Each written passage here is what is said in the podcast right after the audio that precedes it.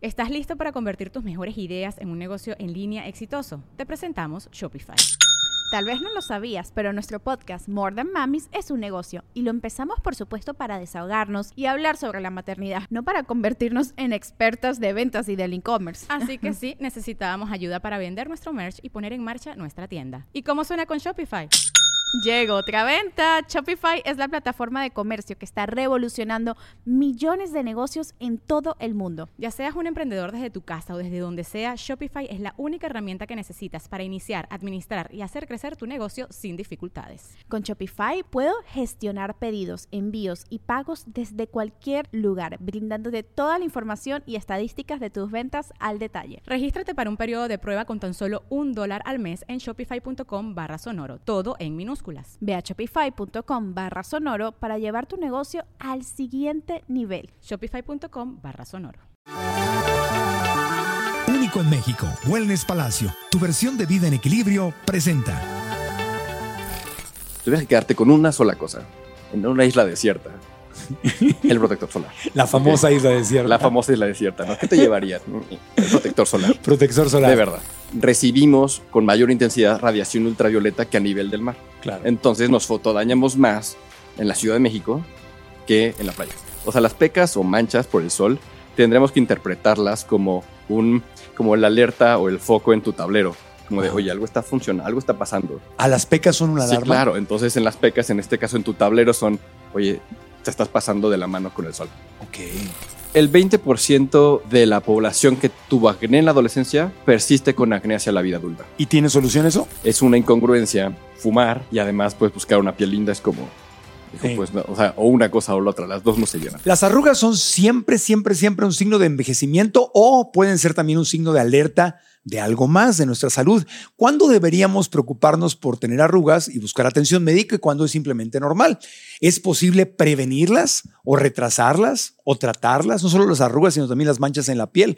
¿Cuál es el mejor de los tratamientos quirúrgicos para las arrugas y los menos invasivos? ¿Cuáles son más efectivos? ¿Cuánto duran? Hoy vamos a responder estas preguntas desde aquí. Estamos en la zona wellness del Palacio de Hierro en Santa Fe, Ciudad de México, en el Palacio de Hierro, Santa Fe, Ciudad de México, y vamos a recibir a uno de los dermatólogos más destacados de México y de América Latina. Y estamos justo acá con nuestros estudiantes de nuestros cursos en línea que vinieron para estar juntos, para aprender. ¿Les interesa el tema de las arrugas? ¿Sí? Pues estamos listos y comenzamos. Episodio 287. El podcast de Marco Antonio Regil es una producción de RGL Entertainment y todos sus derechos están reservados.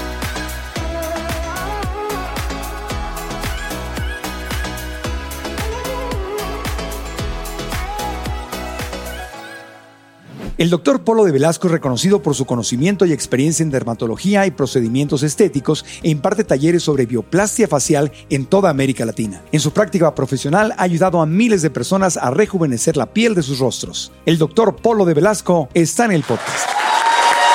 Doctor Polo de Velasco, bienvenido. Gracias por estar acá. Al contrario, muchas gracias a ti por la invitación. Estoy muy emocionado de estar contigo este día. No, Cuéntame. nosotros también de recibirte, pero cuando me platicaron que venías, yo me imaginaba a un señor, ¿no? Pues ya, ya llevó- Sí, te dio, tu papá te dio permiso de venir al podcast. Son los trucos, son los trucos de, de la chamba. te autotratas. Obviamente. No, pero está, muy bien. O sea, fíjate, 87 años de edad. Y mira. o sea, Y apenas apareciendo de 60, ya sé. no, el doctor es una. Mira, bueno, pues diles cuántos años tienes, la verdad. Porque sí. 40. Sí, pues está muy bien para 40. Para 40 años, ¿verdad? Gracias, sí, sí. Sí, sí, sí, ca- casi se ve tan joven como yo. Pero bueno, Casi. este, no, y, eh, el doctor trata eh, a, a, bueno, miles de, miles de pacientes en, en- en tus clínicas. en tu Eh, clínica. solo tengo una clínica. Ajá. Y sí, afortunadamente, gracias a la preferencia de mis pacientes, Sí. no me puedo quejar, tengo mucho trabajo. Y algunos muy famosos cuyos nombres no puedo decir, pero exactamente, porque que pues, conozco no. personalmente, que somos buenos amigos, etcétera, Claro. etcétera. Pero pues ahí me los voy a encontrar en el consultorio porque pues, Quizás. lo hago también yo. ¿Por qué me dejan fuera a mí? ¿Verdad? ¿Por qué me hacen eso? Oye, pero empezamos Cuéntame. con el tema de las arrugas. Yo creo que pues a, a todos eh, eh, nos gustaría arrugarnos lo menos posible. Es obvio. Es, es obvio, de obviamente no a todos nos impacta estéticamente igual. Claro. ¿no? Tengo pacientes relativamente jóvenes que están muy preocupados. ¿no? por la aparición de ciertas arrugas, a lo mejor, no sé, el entrecejo, el contorno de ojos, Sí. y vienen por ese motivo a la clínica. Y preguntan, Oye, ¿por lo que puedo empezar a hacer? Claro. ¿No? Y hay otros pacientes que vienen por otros motivos muy distintos y las Claro. arrugas es lo que menos les importa, aunque quizás yo quiero empezar a sugerirles hacer algo, ¿no? Pero Claro. bueno, nadie se muere de arrugas, nadie se muere de arrugas. No, claro que no. Pero bueno, los que somos, primero quisiera que empezáramos por el tema, el tema médico, pero eh, subrayando eso que dices, la gente que, que somos más expresivos, pues Claro. obviamente nos arrugamos más. Sí, las líneas de expresión Sí, vienen precisamente, como su nombre lo acaba de indicar, del movimiento de la mímica facial. sí, ¿Me explico? Entonces, la- las personas que son hiperexpresivas o decimos hiperdinámicas sí. y los que son hipertónicos, que son otros pacientes, que son los que no, no relajan los músculos, que parece que permanentemente están haciendo ciertos gestos. Ah, es cierto. En esta dualidad, ya sea los que mueven mucho o los que no relajan los músculos, pues son los pacientes que normalmente pues se van a arrugar de manera un poco más pronta o prematura. Claro, hay gente que está con el sue- sueño, fruncido. Permanentemente. es más, hay pacientes que me dicen, es que mi esposo o mi esposa me dice que en la noche parece que estoy enojado. Y ya pues, no sé con qué estén soñando, ¿no? Pero sí hay Claro. pacientes que no terminan por relajar correctamente ciertas áreas Tienen carita de, rostro. de puchero. Exactamente. Entonces, Sí. para eso, pues hay que quizás empezar el tratamiento de manera más oportuna. Sí. ¿no? Entiendo. Pero bueno, las, las arrugas siempre, siempre son por edad, eh, por expresiones o a veces pueden ser una condición médica donde prematuramente te estés arrugando. Sí, o sea, en realidad sí viene, o, o sí importa mucho el movimiento, lo Ajá. que les acabo de explicar. Pero- Sin embargo, también, o lo que más depende, es cómo la piel se va adelgazando. Ok.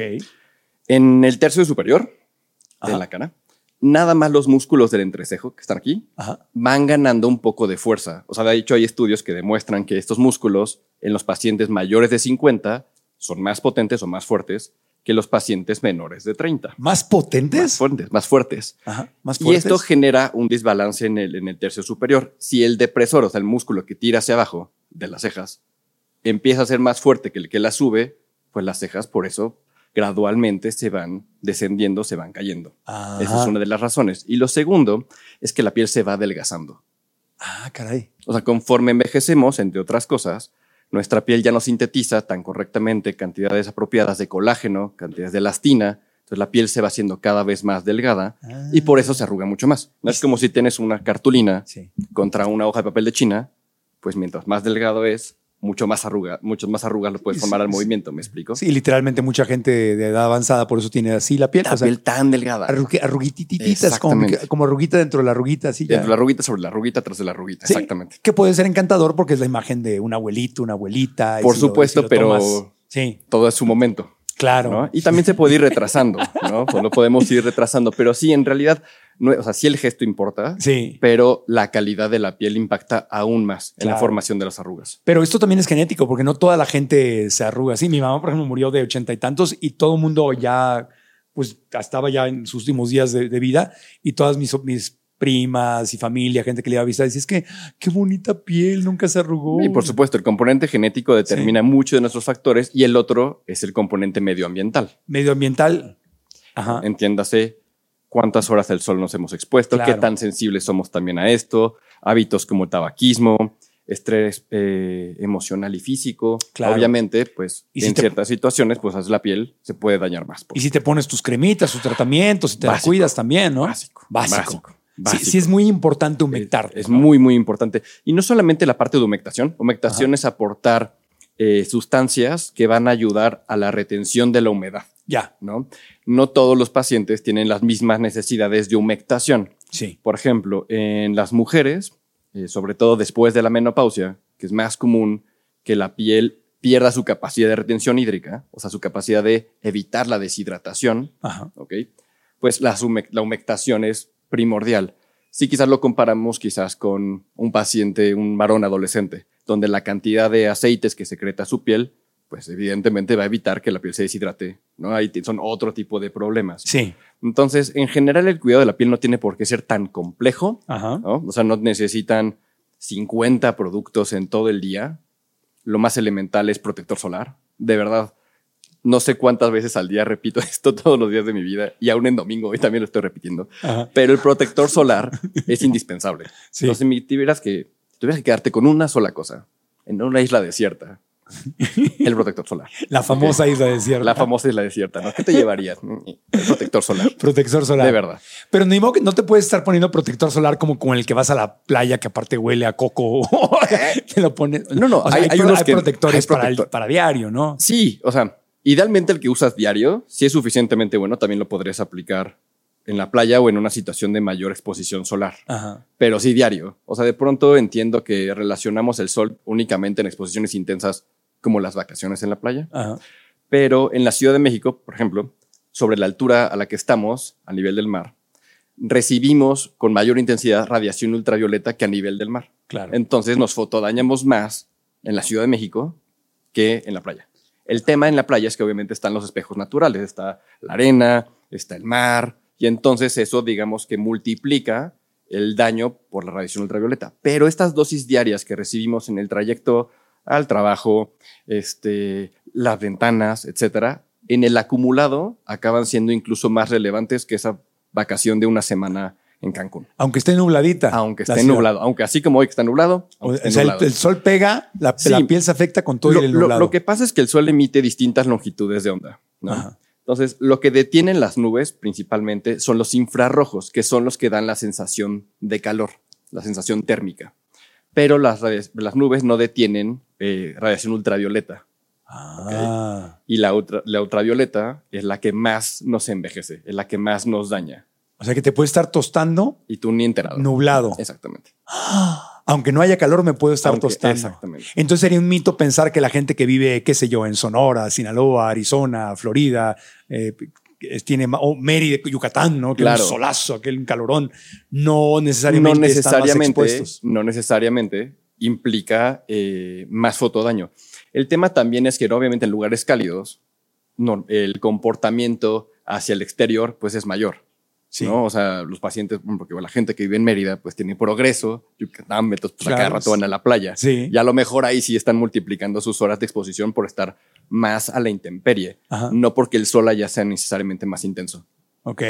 O sea, nada para hacer ese, esa conciencia, sobre todo aquí, que creo que la gran mayoría somos chilangos. Nosotros sí tenemos casa aquí o rentamos aquí, Sí. como Marco Antonio.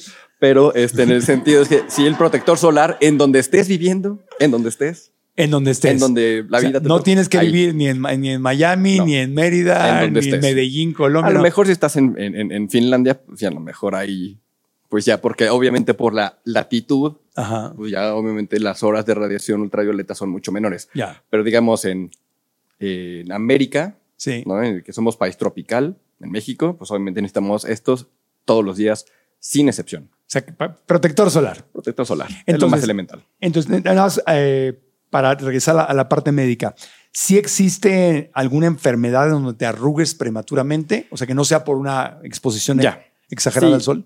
El cierto, obviamente, si el paciente está en una, eh, una enfermedad grave, o sea, algo que esté condicionando un deterioro sistémico, o sea, no solamente a la piel, al resto de sus órganos, por supuesto que podemos ver una acentuación de las arrugas de manera prematura, pero evidentemente ya el paciente es muy común que ya esté consciente de estos procesos. Sí. ¿Me explico? O sea, si bien la piel es un órgano que está a la vista de todos y que también puede ser reflejo de ciertos procesos internos, normalmente en ese punto ya es bastante obvio que hay algo que está pasando. ¿no? Ok, ok.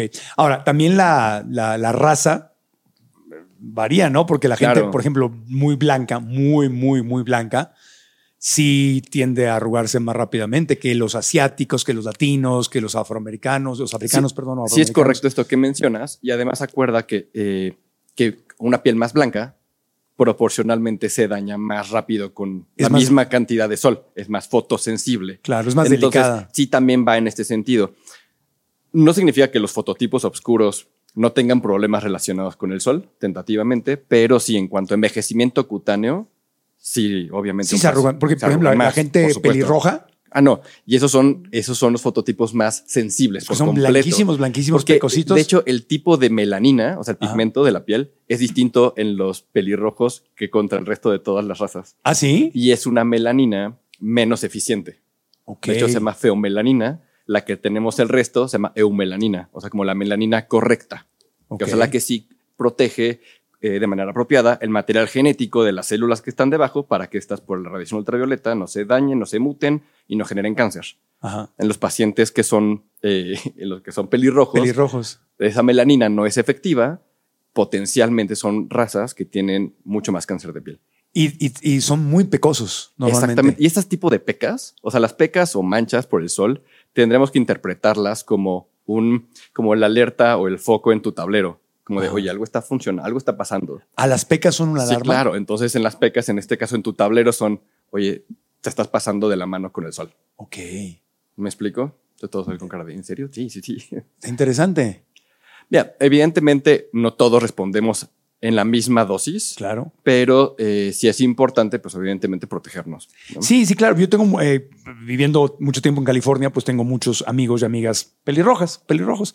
Y sí los ves hasta en sus manos. Claro. Tienen muchas pecas hasta en las manos que yo no, yo no conozco. Solamente a los pelirrojos les he visto pecas en las manos. De Y manera muy Y prematura. sí, este, chicas que tienen, qué sé yo, 28 años, 30 años y está en la manita. Si tuvieras solamente la manita, dirías. pensarías que es una persona de 20 años o 30 años más grande. Ahora, ahora y ya ellos sabes mismos se por quejan mucho y lo dicen y dicen, ay, y, o sea, obviamente no les gusta. Ahora ya, ya sabes por qué. Ya sé por qué. O sea, definitivamente son los más, son los que no deberían Nunca. de exponerse al sol, a irse a broncear y eso no es lo suyo. No, no, por, o sea, de hecho el bronceado debe, o sea, la verdad es que yo como dermatólogo preferiría que lo interpretaran como una mala moda. Así como en su momento el hábito tabáquico, pues era una moda. Claro, pues ¿No? todavía es doctora Villa, que ahorita que regresó ya ves con el, con el vaping. Ajá. Que está todo lo que lamentablemente es una moda que persiste. Sí. Eh, médicamente hablando, al bronceado habríamos que verlo como una moda que atenta contra nuestra salud, en este caso contra la salud de tu piel. Nocivo, así como comer comida chatarra. Algo así. Así como, ajá, así, así de Así, grave. así. Entonces tú como de- tú, tú no te vas a, tú no te asoleas, tú no vas a la playa y te tiras al sol. No, o sea, a mi novia sí le gusta mucho la playa. ¿eh? Sí. Evidentemente, a mí no tanto. Pero no, pues. Eso es clásico. Mira, me embarro, me, me- me- embarro, me embarro en protector como, Ajá. pues, o sea, ridículamente. Ajá. Normalmente salgo en, eh, manga larga. No uso gorros de pescador, aunque debería, pero eso sí, ya no me gustan. Entonces, mi, mi sentido de la, de la moda y la estética hasta ahí llegó, hasta la gorra. Ajá. Este. Y sí, o Y tu me- novia me- sale acá a Sí. tostarse. No, no, ella sí, no. Sin- ya ya, ya, sin- ya sabe que no. Ya sabe que no, pero ella sin bikini, yo manga larga, ya sabes, y shorts. así. Porque sabes demasiado sobre, sobre- Pues aparte, en mi familia se ha habido cáncer de piel. Ah, ok. Entonces, más la conciencia, obviamente, que ni modo, imagínate que eso te llegas a la consulta, ¿no? Con Polo y, y lo ves tostado. O sea, dirás, "Ah, ch- ah, chinga, ¿no? Y te voy a decir, ay, tienes que ponerte protector solar. Sí, va a hacer mucho ruido, Claro, ¿no? Entonces también hay un tema así, obviamente personal, sí. porque no quiero envejecer tan rápido, porque no quiero cáncer de piel, pero también de congruencia con mis pacientes. Tengo que poner el buen ejemplo. Claro, tú no eres, eh, no es tu paciente palazuelos, por ejemplo. No, no. Tendríamos serios problemas en esa consulta. Sí, porque Palazuelos siempre está bronceado. Palazuelos no es moreno naturalmente. No, o sea, no, no, él, no. Él es, él es blanquito. Entonces, y si lo ven estéticamente, ¿no? O sea, la piel de los eh, de estos pacientes que todo el tiempo, todo el año están bronceados. Ujú. Si los ves ya más grandes, esa piel ya empieza a parecer, no se ve ya bonita. Se ve muy adelgazada. Algunos pacientes dicen, parece como de cartón. O sea, sí, sí, sí es real. Ajá. Sí es real esto que está pasando, ya por no mencionar cáncer de piel. Lu- Luis Miguel también es otro, así de los famosos que estamos hablando, los que siempre salen bronceados, ¿no? Que yo espero que ya sea más eh, autobronceadores o, o, o tintura. Ajá. Ojalá. Si es que a quien le Sí, que gusta. van y que te pones spray sí, así sí, como. Exacto, así. Ah, sí, te mueves, sal- sales con las manitas blancas, las palmas de las manos blancas y todo lo demás. Sí, yo, yo lo que sería mi recomendación, ¿no? Si Te alguien. pasan el spray tú, El ¡uh! spray y las manos. Eh, y las manitas. No, nu- nu- nunca he ido. Anaranjadas. Aún. Porque quedan como naranjosas, ¿no? Sí, sí, sí. Y, y hay, auto- hay autobronceadores Eh, muy buenos también. ¿Y que se eso pueden aplicar en hace algún daño el autobronceador? No, en absoluto. No hay problema, no, hay te problema. tapa ahí los poros. No pasa nada. O sea, me puedo ir a pintar. Te puedes ir a pintar. Porque, más, doctor, más nunca el te sol. puedes sentir bien Más nunca de el mí. sol. Muy O sea, bien. yo no voy a la playa.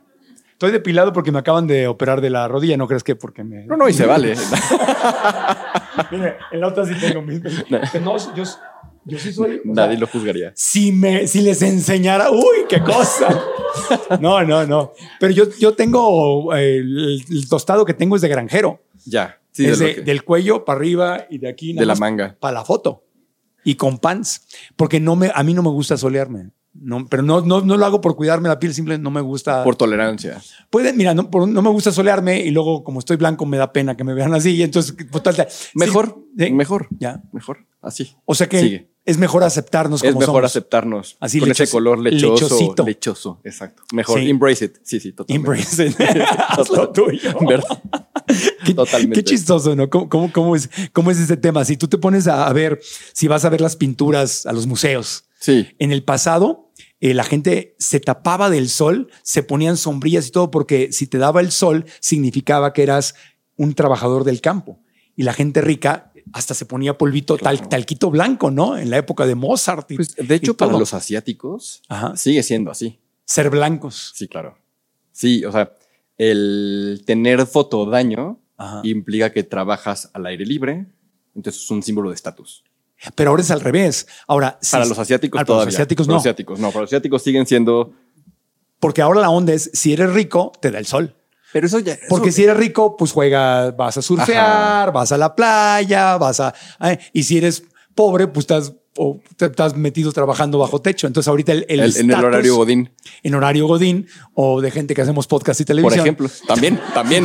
Metido. también. La, la única luz que Punto. nos da es esta, doctor. Punto. Entonces, Punto. eh, pero, pero es el es el estatus, ¿no? Es como que. pues, justamente Luis Miguel, este, Que, que ese- es la, que- es que- la onda, ¿no? que eso Esto fue el inicio de la moda del bronceado con, con Coco Chanel.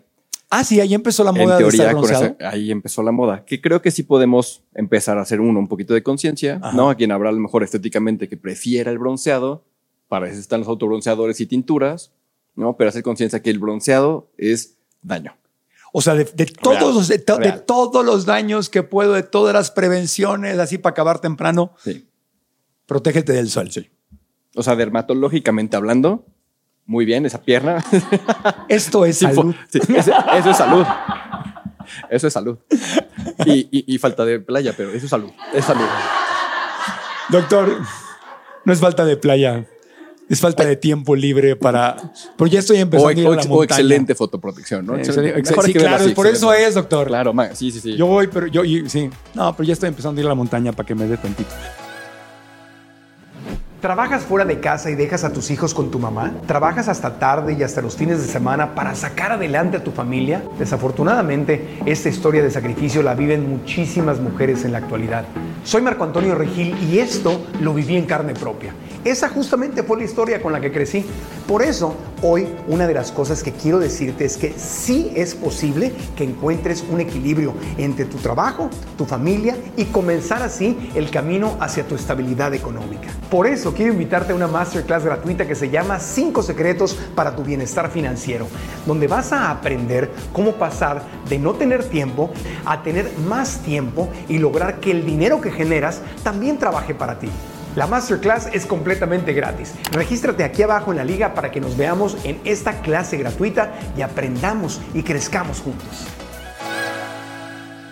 Ok, entonces eh, el sol es lo que definitivamente Nos envejece más. nos envejece más. El cigarro, ya lo mencionaste, el tabaco, el vaping que está tan de moda. Es, ¿Qué te hace la nicotina en la piel? El te- el- la nicotina en realidad es el adictivo, o sea, la sustancia que va a, gener- a generar la dependencia farmacológica para que los pacientes o la gente pues tenga esta adicción, ya sea al vaping o al, o al tabaco. Sí. ¿no? La nicotina en realidad es un, eh, también una sustancia que eh, genera más radicales libres. Los radicales libres potencialmente eh, dañan la estructura genética. ¿no? Pero si me preguntas la nicotina como tal solita, ¿es, es negativa? Sí, pero es lo menos negativo, ¿no? O sea, de un, de un cigarro. Mm. Ah, lo, o sea, claro, es las otras sustancias Sí, que la nicotina es obviamente con lo que hace la dependencia. Claro, pero Y, obvia- es- aunque, y aunque obviamente sí, o sea, por radicales libres y otras sustancias, también favorece eh, hiperpigmentaciones o manchas, Ajá. pero hay otras muchas sustancias que potencialmente son más negativas. claro, es que cuando fumas no es solo nicotina, son un Son- montón son de mil- químicos. son mil cosas ¿Qué más trae ahí que tú sepas que hace daño a la Eh, piel? el alquitrán, por supuesto, partículas menores a 2.5 micras eh, y aparte generan una respuesta sistémica de vasoconstricción. O sea que los capilares, lo que lleva la sangre a, a- a todo tu organismo, se contriñen. O sea, permiten menos flujo de sangre y a la piel lo sufre. Y- O sea, de hecho, eh, si algunos de los que nos están escuchando Claro. lo van a operar, lo primero que el cirujano y el anestesiólogo le indica es, por favor, no fumes. O más bien casi no te opero si no has dejado de fumar, sobre todo en Sí. algo electivo, porque la recuperación, entre ellos la- los procesos de cicatrización, se pueden ver tremendamente alterados.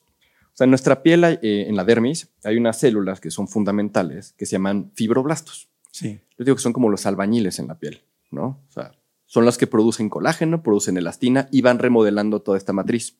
Entonces, el tabaco, el hábito tabáquico, y también se ha visto que el vaping también lo favorece, hace que tus fibroblastos entren como en pausa. Técnicamente se llaman senescencia o en envejecimiento celular. Yo les digo que se ponen en huelga. ¿no? Ya no producen colágeno, ya no producen elastina, y entonces esto sí es, es un decremento importante en la calidad de la piel. Entonces, es una incongruencia, digamos, fumar y además, pues buscar una piel linda es como, dijo, Sí. pues, no, o sea, o una cosa o la otra, las dos no se llevan. Lo que decías de la de que te cierra, ¿cómo era? Que te cierra los, Los vasos sanguíneos. los vasos sanguíneos. Por eso, ya sé que no es el tema, pero me acuerdo que hubo una campaña en Estados Unidos hace mucho, muy fuerte, sobre cómo el, el- el tabaco eh, provocaba disfunción eréctil. Claro. Sí, porque en, en la vasoconstricción, o sea, los vasos sanguíneos, estos tubitos, están compuestos por varias capas. Claro. El endotelio, que es la parte interna, es, eh, la parte más elemental o más, eh, o la que tiene mayor participación con muchos otros órganos y con otras res- respuestas al sistema. Entonces, el endotelio vascular es fundamental para la salud de todos los órganos. Ajá. Y ahí, pues el pene depende de aporte de sangre para una erección. Entonces, si- si no llega sangre... Exactamente. Yo hice el efecto de sonido de... Exactamente. Exactamente. Entonces, no solamente la piel, también cosas muy, muy importantes pueden alterarse de manera negativa. no, sí, ya sé. Así que no fumen, por favor. pero- bueno, eh, ¿qué, qué- qué otra, ¿qué otra cosa afecta? A la calidad de la piel, eh, el sueño, o sea, la Ajá. falta de sueño o la, o, la, o la reducción en las horas de sueño, así como afecta al sistema nervioso central, entonces nuestro cerebro y la manera en que respondemos a muchas otras cosas, Ajá. también la piel y el pelo, porque ciertos procesos de restauración suceden durante la noche. Para todos aquellos que te, te- te estén escuchando, que se preocupen por caída de pelo y la calidad del mismo y demás, Ajá. entre otras cosas que deben de poner la atención es en la calidad del sueño Ok. y la piel también. Entonces, por eso, entre otras cosas, ¿no? Eh, ciertos productos, ciertos ingredientes, ciertas sustancias que prescribimos los dermatólogos como parte de el cuidado diario de la piel, pues algunas cosas van en la noche precisamente por aprovechar estos procesos. Claro. Entonces, obviamente, al hablar de lo que afecta, estamos hablando de la prevención, porque Por pues, ahí va, va- va- va junto con, con pegado. Eh, la hidratación Por supuesto. afecta. No es que dependa, ¿no? De pronto, este... Sí, es un rompecabezas, son muchos factores. par- participa, ¿no? O sea, obviamente no vamos a quitar manchas ni quitar acné por tomar agua. Claro. No, pero pues finalmente como cualquier órgano de nuestra piel depende de cierto nivel de hidratación y es normal. Eh, la alimentación, aquí, aquí, aquí quizás esto no sea tan eh, escuchado, ¿no? Pero eh, los carbohidratos simples inducen ciertos procesos que terminan con productos de la glicación avanzada, que literal son como ¿Cómo dijo? ¿Cómo dijo? dijo? ¿Qué dijo? y va de nuevo. Los productos finales de la glicación avanzada es como si pusieras eh, como una de las nueces garapiñadas. La nuez grapiñada. Ajá, imagina que tus fibras de colágenos literal sufrieran ese proceso de garapiñado Ajá. y entonces se vuelven rígidas. Ajá. Y entonces em, eh, esas fibras van a ser destruidas de manera prematura por tus fibroblastos. Entonces lo que quiero decir es que... esa Sí, haz de cuenta que tengo siete años. Ajá. Que esa, e- e- esa, esa dona o ese pastel o eso que es súper rico en azúcares, Sí, el pan blanco. ajá, no solamente se va a ir a la lonja, sino que también la desgracia es que también favorece ciertos procesos de envejecimiento a nivel cutáneo. Jesus Christ. Ya sé. O sea, comer sí. chatarra envejece. Comer chatarra envejece. Obviamente, insisto, todo es, ¿no? De Es un y parte, rompecabezas. un rompecabezas, no, no son absolutos, pero... Comes chatarra, no duermes bien, no tomas agua, tomas puro refresco. Y el sol, Te ajá, pega el sol, ajá. le echas vaping y eres pelirrojo. Ya, Ya, pobres pelirrojos, ¿no? pobres No, pelirrojos. no, no, vamos a dejarlos en paz. Pero sí, a lo que voy de pronto, eh, en pacientes que estén muy comprometidos y que quieran hacer todo lo que puedan de su parte Sí, claro. para eh, mejorar y preservar la calidad y salud de su piel, pues entre otras cosas también poner la atención un poco a... Digo, eso no significa que de vez en cuando no lo podamos hacer, pero los excesos, como siempre, pues son lo que lleva a las alteraciones. A ver, eh, una pregunta que hacemos mucho, siempre hablamos aquí de la epigenética y de la genética, del estilo de vida versus Claro. la- lo que ya heredas. la pregunta, pues de ley, sería esa. Ya, última mención de los pelirrojos. Este, digamos que genéticamente, pues Ajá. tienes una piel delicada, como el pelirrojo. Pero el este pelirrojo, a ver, ¿cu- ¿cuál, cuál, cuál se arrugaría más? El, el pelirrojo que se porta súper bien, no fuma, duerme Ajá. bien, se hidrata, come una dieta basada en plantas integral, o sea, es increíblemente bien portado y cuidado. Y una persona, ¿cuál sería la, la piel más aguantadora al sol? Yo creo que los, eh, los fototipos oscuros, o sea, el fototipo afroamericano, Ajá. El Yo- afro, o sea, africano o Sí, sí, afroamericano, o de piel oscura. Pero este de piel oscura, el sol, cigarro, chatarra, no duerme bien, alcohol, se, se me pasa. ¿Cuál se arruga más? el problema es que tarde o temprano Los dos se van a te arrugar. alcanza. No, ¿no? sé. Eso te alcanza, ¿no? Sí.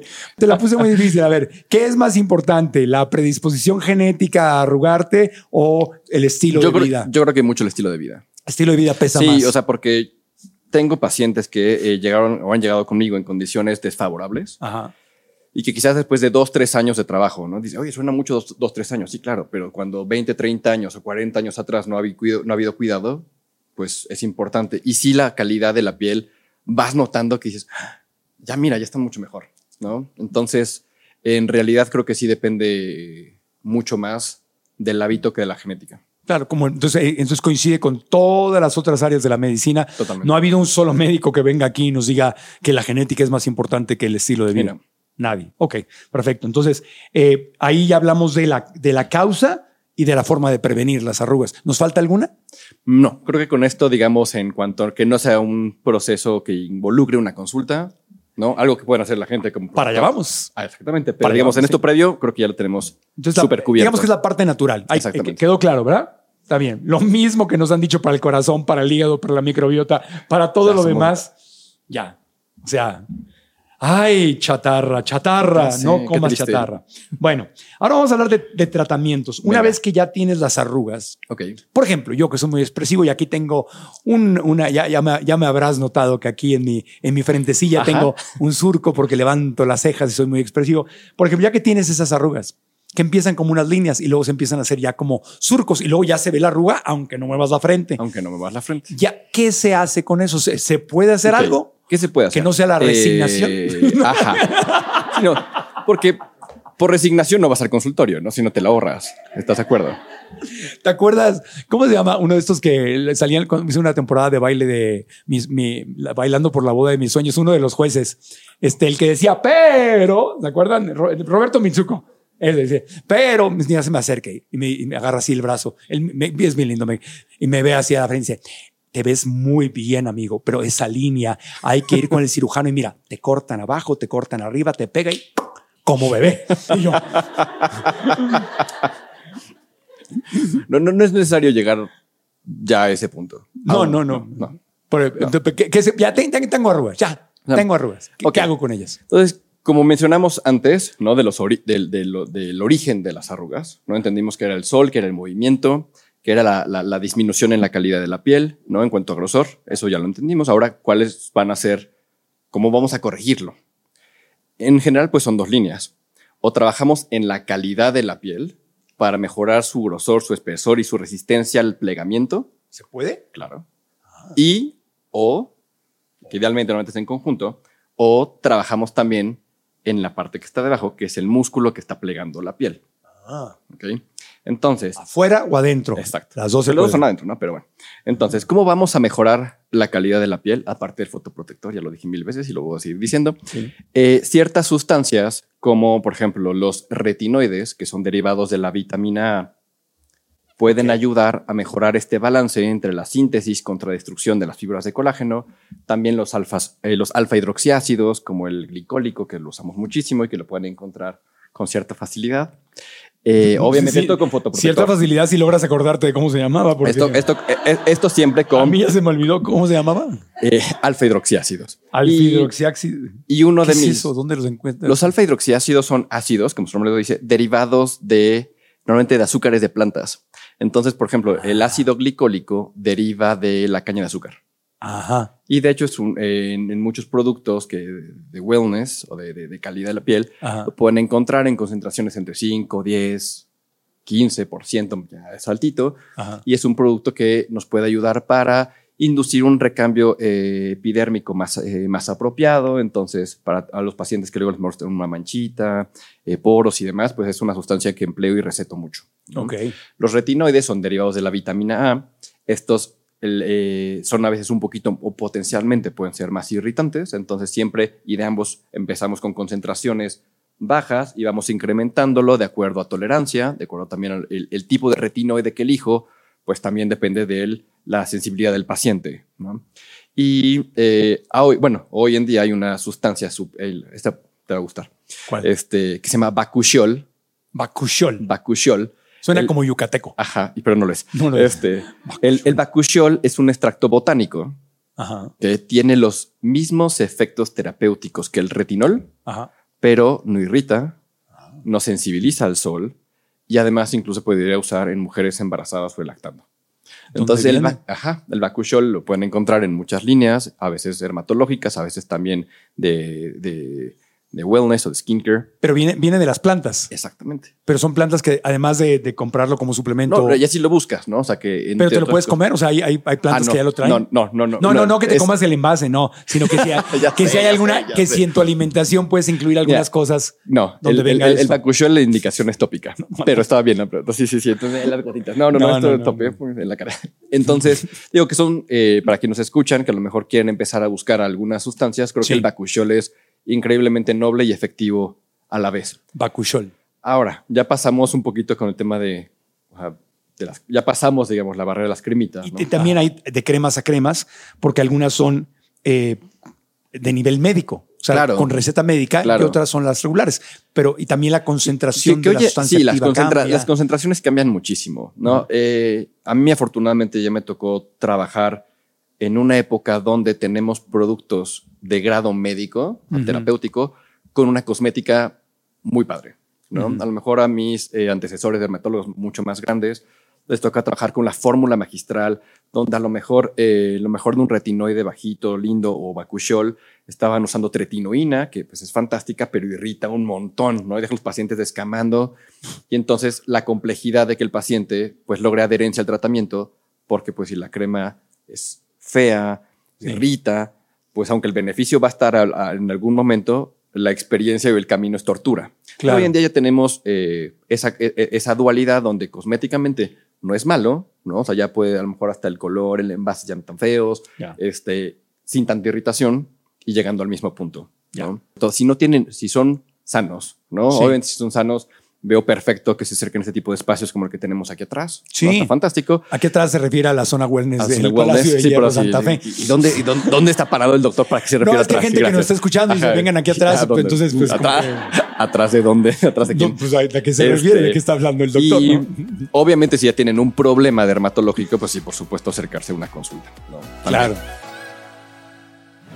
Estamos felices grabando en la zona Wellness Palacio del Palacio de Hierro en Santa Fe, Ciudad de México. Y quiero decirles que nos encanta este lugar. Me sorprende lo que este espacio tiene, pues promueve el equilibrio de vida a través de excelentes opciones de alimentación nutritiva, ropa, accesorios deportivos, spa, beauty lab, gym y high-tech de las mejores marcas internacionales. Wellness Palacio lo tiene todo. Y en especial les recomiendo el menú fresco y delicioso de su restaurante El Huerto, que cuenta con opciones veganas que obviamente probamos. Así que si vives o visitas Ciudad de México, ven a Wellness Palacio en el Palacio de Hierro Santa Fe y descubre todo lo que este espacio tiene para ofrecerte.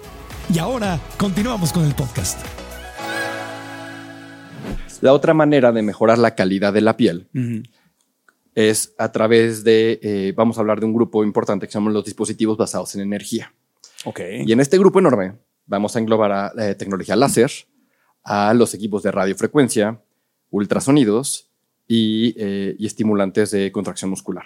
Entonces, Wow, en, este, en este- en este enorme grupo, Sí. obviamente, cada uno tiene su función. Pero en realidad, por ejemplo, si me preguntas, oye, Polo, eh, ¿qué hace la radiofrecuencia en la piel? Oye, Polo, ¿qué hace la radiofrecuencia en la piel? Excelente pregunta, Marco Antonio. Sí, Esta vez- sí. la radiofrecuencia es una tecnología muy noble. O sea, creo que es de las tecnologías a las cuales podemos acceder un poquito más fácil en cuanto al costo del procedimiento y el riesgo de una complicación.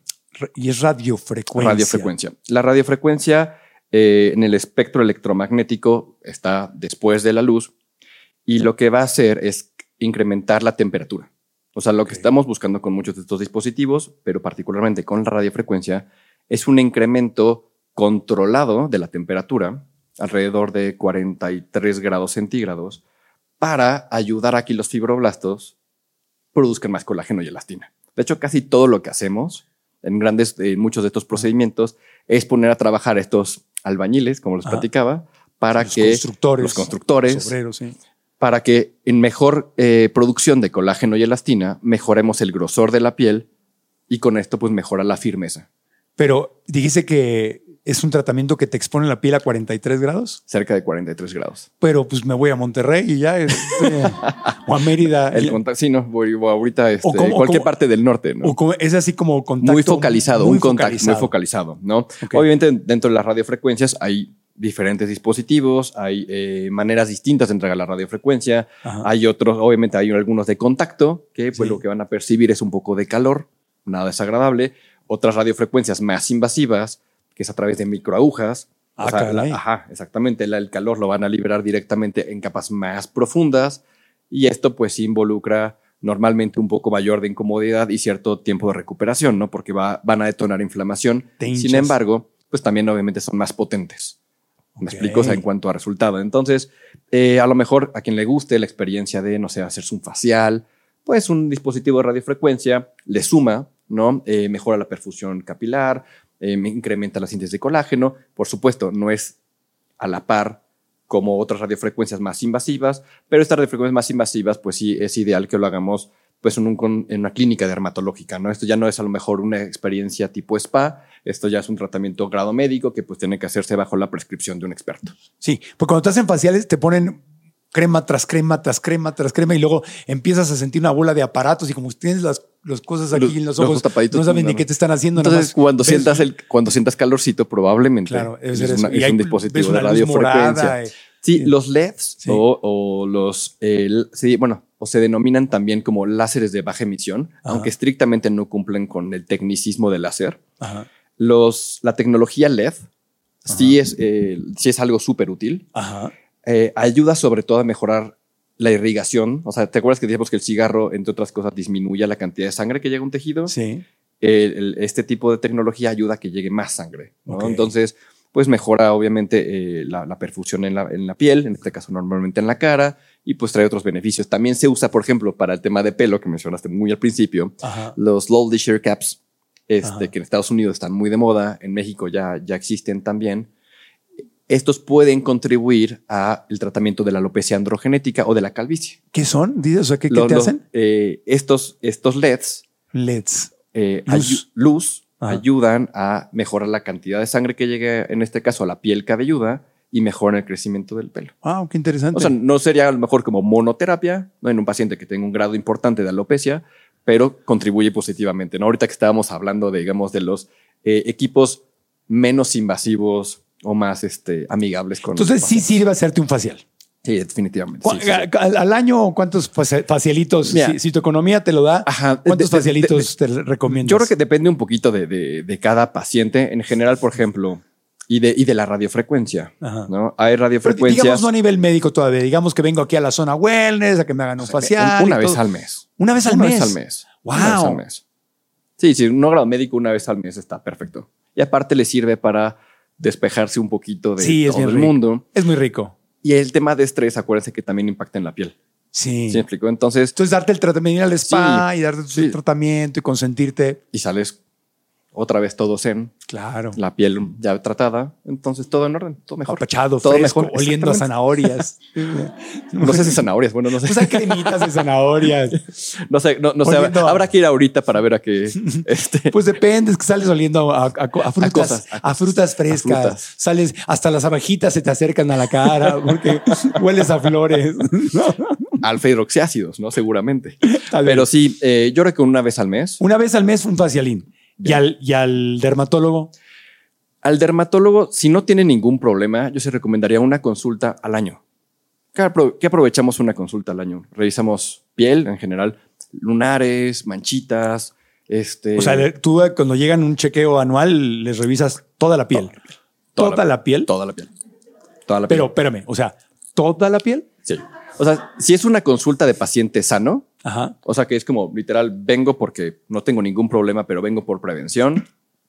En otros pacientes sí, pero de pronto a ver, cuando tienen, es que tengo esta mancha, pero además se me está cayendo el pelo, pero además, pues en una- alguna de las consultas subsecuentes haremos la revisión completa. El escaneo el completo. escaneo completo. Entonces, eh, para buscar si no hay un lunar, una manchita, una formación ahí. la- la- el propósito de, de- de- de un chequeo es el diagnóstico oportuno de cáncer de piel. Claro. Es, ese es prácticamente el Pero propósito. ese- el cáncer de piel normalmente aparece en las partes expuestas. Normalmente aparece más en las partes En la- expuestas. aquí en la- en la- ahí tengo amigos que les ha dado cáncer de piel, Sí. amigos que viven en Arizona y que juegan mucho golf y, andan Están muy expuestos. y les pega aquí en la, en la Sí, punta de mi las a mi orejitas. abuelo también tuvo cáncer en esa zona. La nariz es- también, ¿no? Esta parte. Es súper común. Ahora, el cáncer de piel, hay dos, digamos, como dos grandes grupos. El cáncer de piel no melanoma, que sí depende absolutamente de, de, bueno, o en mayor, enorme medida, de fotodaño o de exposición crónica al sol, y por eso aparece en las áreas más dañadas, como mencionaste perfectamente. La nariz, en la parte superior de los labios, las orejas, la frente, ¿no? Y eso Sí. es algo que vemos con mucha frecuencia en el consultorio. Afortunadamente es un cáncer que no compromete un riesgo a la vida, Ajá, no, es un cáncer que normalmente se diagnostica a tiempo, se opera, se elimina sí. y listo. La, la gente, por ejemplo, los que son, no sé, que son choferes de, de Uber, de lo que sea, y tienen el brazo izquierdo, digamos, expuesto constantemente a la ventana, te- llega a pasar que hay un... Pues, eh, eh, por supuesto, es un mayor riesgo de cáncer de piel. Ahora, el otro tipo de cáncer por el cual es el que realmente justifica el que estemos haciendo esta exploración más completa es el melanoma. El melanoma es un cáncer que este sí puede comprometer la vida. It's Kaylee Cuoco for Priceline. Ready to go to your happy place for a happy price? Well, why didn't you say so? Just download the Priceline app right now and save up to 60% on hotels. So, whether it's Cousin Kevin's Kazoo concert in Kansas City, go Kevin, or Becky's Bachelorette Bash in Bermuda, you never have to miss a trip ever again. So, download the Priceline app today. Your savings are waiting. Go to your happy place for a happy price. Go to your happy price, Priceline. Y, como el cáncer de piel no duele, o sea, no tiene otra manifestación eh, al inicio, pues el diagnóstico oportuno puede salvar vidas. ¿Y por qué aparece el melanoma? ¿También por la exposición al sol? El melanoma, eh, sí, o sea, hay un componente de exposición solar. Este no es curioso porque no, a veces no depende tanto de un área tan crónicamente expuesta, sino de estas in- eh, quemaduras intermitentes. O sea, en esta comparación, analogía del chofer que pone su brazo todo el tiempo, Sí. sería más propenso su brazo a un carcinoma vasocelular, un espinocelular, o sea, un no melanoma, Ajá. pero a lo mejor la espalda que se le expone una o dos veces al año con quemaduras muy intensas, ahí es más propenso que se forme un melanoma. Wow. Entonces depende un poquito del modelo de fotodaño y en nuestra población latina, el melanoma en particular es eh, el área que más aparece es en palmas, plantas y debajo de las uñas. ¿Cómo? Si ahí nunca te da el sol. Po- porque hay- porque este, este tipo de cáncer no depende del sol. Esto sí es un componente genético. Ah, Entonces, eh, por eso, a lo mejor han escuchado que cualquier lunar que tengan en la, en la planta de los pies o en las palmas de las manos es motivo como de preocupación. En realidad no es el lunar. Es Todo mundo el- viéndose las Ajá, manos aquí. Es el diagnóstico diferencial Ajá. contra el, contra el cáncer de piel. Ok. Entonces, eh, por ejemplo, si han tenido un lunar desde niños y que pues ha cambiado poco, quizás no sea un problema. No hay rollo. Pero si a lo mejor a los, no sé, 35, 40 años de pronto noto que tengo una mancha en la uña que está creciendo, se está oscureciendo, eso sí es muy importante Sí. Una consulta dermatológica. Y las como verruguitas que te empiezan a salir de repente así como abajo de la axila, Y el cuello, ajá. Esos normalmente se, eh, son, son acrocordones o fibromas blandos. Esto de, eh, no tiene nada que ver el fotodaño, no tiene que ver el sol, es más un tema de herencia. Seguramente papá o mamá, gracias, te hicieron favor de, de, de, de regalártelas. Y pues esas, eh, la única manera es eliminarlas eh, con, normalmente la- las quitamos con radiofrecuencia en la clínica. Y no tengo al día de hoy pues un medicamento ya sea tomado o tópico para prevenirlas o quitarlas. ¿no? Pero es más por estética es quitarlas. más por estética. No es porque sean peligrosas. En absoluto. No, nada conllevan que ningún riesgo a su salud, ni son contagiosas, ni Ya. nada. Pero bueno, habrá quien no le gusten y pues eso se quitan y listo. Claro, claro.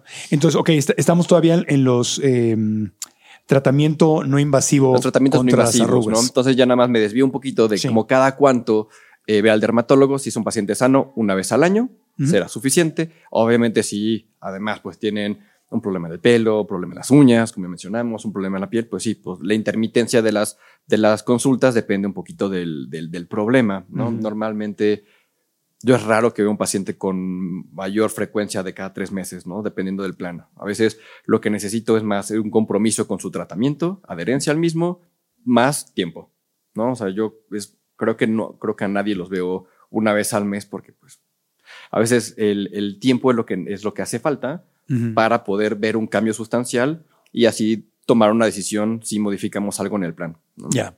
Bueno, y entonces, ¿qué- ¿qué otra, qué otra forma? Así ya, digamos que pasemos a lo más a lo, estético. a lo más estético, ¿no? Sí. Entonces, eh, con los dispositivos basados en energía, pues está la radiofrecuencia, eh, estarán eh, los ultrasonidos micro y macrofocalizados que van a funcionan como las lupas. Cuando con las lupas jugamos con los niños Sí. a quemar una hoja de papel, Sí, pues bueno, el ultrasonido va a, con- va a concentrar estas ondas, va a generar como pequeñas microquemaduras muy puntuales a diferentes profundidades, insisto, para detener neocolagénesis más colágeno elastina. Eh, los dispositivos láser, los dispositivos láser el- tienen muchos más propósitos que solamente calidad de la piel. Habrá unos que sean vasculares, entonces trabajan sobre lo que es rojo. Entonces, por ejemplo, pacientes que tienen rosácea, pacientes que por fotodaño tengan muchas venitas, pues Ajá. obviamente los láseres vasculares cumplen con ese propósito. Venitas como, como alrededor de la, na- de la Exact- nariz, ajá, exactamente. así. Exactamente. ¿no? Esos son los láseres vasculares. Ajá. Los láseres que actúan sobre melanina, o sea, sobre lo sobre que es el pigmento, pueden mejorar manchas o eh, generar depilación. Claro. Entonces, los láseres de depilación trabajan sobre la melanina que está dentro del folículo piloso para destruir el folículo y que entonces pues ya no crezca el vello. Y ahí te refieres solamente a, las, eh, perdón, que regresa a las Sí, sí. venitas, solamente a las venitas en la cara o también tiene que ver También se pueden las hacer venitas que te salen en, también la- se en las pueden piernas, hacer para las piernas dependiendo del, del, del- del láser, Ajá. ¿no? Porque hay láseres que eh, trabajan más profundo, algunos trabajan más O superficial. sea, sí hay solución para sí, eso. claro, sí, por supuesto. Y el tercer grupo de láseres, o sea, porque los dividimos como los que actúan en diferentes colores o cromóforos técnicamente. Y los últimos son los que trabajan en el, en el agua, aunque el agua dice, no, el agua no es un color, pero es un cromóforo. O sea, va a captar la energía de, ciertos, eh, de ciertas longitudes de onda de láser. Entonces, seguramente alguien ha escuchado a quienes eh, le gusta mucho este tema, láser de CO2, láser erbium, láser thulium, que van a trabajar a diferentes profundidades. Estos van a generar evaporación. Entonces, un láser CO2 muy fuerte va a inducir un resurfacing, o sea, un resurfacing, como me corrigió alguien en radio alguna vez. Ajá. Entonces, para literal quemar la piel, o sea, una, ese es literal. y que vuelva a aparecer la piel. Exactamente. Que se genere piel nueva. Exacto. Eh, un láser erbium, un láser thulium son mucho más gentiles eh, o inducen una, un calentamiento debajo de la necrosis, o sea, mucho, y entonces a lo mejor le dicen este launch, eh, launch laser peel, ¿no? O sea, vas a la, a la clínica, te lo hacen y pues te integras a tu actividad de inmediato. Y si, y si te, si te rebaja ya cuando hay una arruga, Sí, arrugas por, de por su- expresión por supuesto que ayuda. Ahora, Pero del, del 1 al 10, siendo 10, soy un bebé y, y uno, pues me veo igual. pues a lo mejor te me- puede mejorar entre un 20 y un 40% dependiendo de punto de partida, Claro. ¿no? Y pues de la intensidad de los tratamientos. Ok, ya. Y el tercero, eh, que esto ya digamos, ya des- saliendo del grupo de los dispositivos basados en energía, nos vamos a ir a los inyectables. Al famosísimo Botox. Botox. El Botox. El Botox. Entonces, eh, los inyectables, los divido, es que perdóname, yo soy un poquito estructurado. Dale, en dale. los neuromoduladores, Ajá. que en este caso la toxina botulínica, que la marca más famosa, pues será Botox. Ah, Botox es, una, marca. Es una marca. Es como decir Kleenex a los pañuelos Es desechables. correcto, ¿no? Ah, pero no pues es menos, la gente normalmente no dice, regáleme un pañuelo. A lo mejor sí, ¿no? Pero es muy común que digan Kleenex. Eh, en ese sentido, sí. en ese sentido, Sí. ¿no? La toxina botulínica, pues hay ciertas marcas. La más famosa, porque aparte fue la del mejor nombre, por Claro. mucho, porque todos los demás nombres se les van a olvidar en cuanto los diga, Sí. ¿no? De verdad. A ver, intenta. Dysport, Xiaomin. Ok, en un ratito te los vuelvo a preguntar. No, no es cierto. Pero de verdad. Dale, dale, dale. Pero. Vamos eh, a jugar. Ok. Eh, estos, neo- esto- estos medicamentos, porque son medicamentos, eh, se aplican inyectados en dosis y puntos dependiendo de el área que queramos mejorar. Ajá. Y lo que van a, van, lo que van a lograr es una disminución en la comunicación entre la neurona motora, entiéndose, la neurona que se comunica con el músculo para que el músculo se contraiga. ¿Ok? Entonces, lo que va a hacer la toxina botulínica va a evitar que esta neurona libere una sustancia que se llama acetilcolina y entonces el músculo se relaja, ya no se contrae con la misma intensidad, con la misma fuerza. Pero no le hace daño al músculo. No, para no nada. lo está atrofiando. De hecho, en realidad va contra la neurona que contra el músculo. Ajá. Ahora, entonces, porque no hay músculo que se contraiga si no hay un estímulo. Lo que vamos a lograr, obviamente, las dosis que usamos, pues son específicas para fines estéticos, pero tienen otras muchas indicaciones. Por ejemplo, yo te lo aplico también para exceso de sudoración, para migraña, para pacientes que aprietan mucho la mandíbula. Ok. O sea, Exceso de sudoración en en axilas. las axilas, en las manos. Al- Hay, hay tratamientos para, para manos y pies Claro. para la gente. ¿Por, por qué? A ver, no quiero. Yo sé que estás Sí. muy estructurado y no, no, me no, no, encanta. no, no, pero podemos ir y venir. Pero, no te preocupes, podemos ir y venir. Me es encanta. que, es que el tema de, de la sudoración en las manos, sobre todo gente que no siempre es como se ponen muy nerviosos o algo y le, y le provoca mucha inseguridad Mucha a la gente que lo tiene.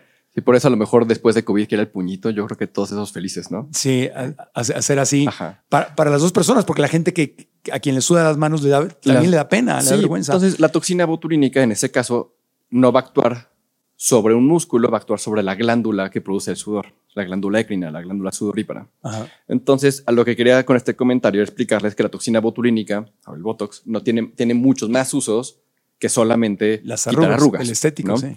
Entonces, O sea, y, lo- y si te sudan las manos, ¿se los pones en las manos? Claro. El Botox. sí, Pero un, mu- pues, varios piquititos, un inyectadero en la mano. una inyectadera en la mano. ¿Y cada cuánto tiempo? Ideal como cada seis meses. Ah, no es tanto. Sí, más o menos. ¿Y duele cinco mucho? o seis meses. La realidad es que las palmas, de las, las palmas, o sea, sí es muy incómodo. Sí, es delicado. Las axilas, la, es, la verdad es que casi nada. Las manos creo que es el área que más eh, incomodidad provoca la aplicación de, de, Claro. de Botox, por mucho.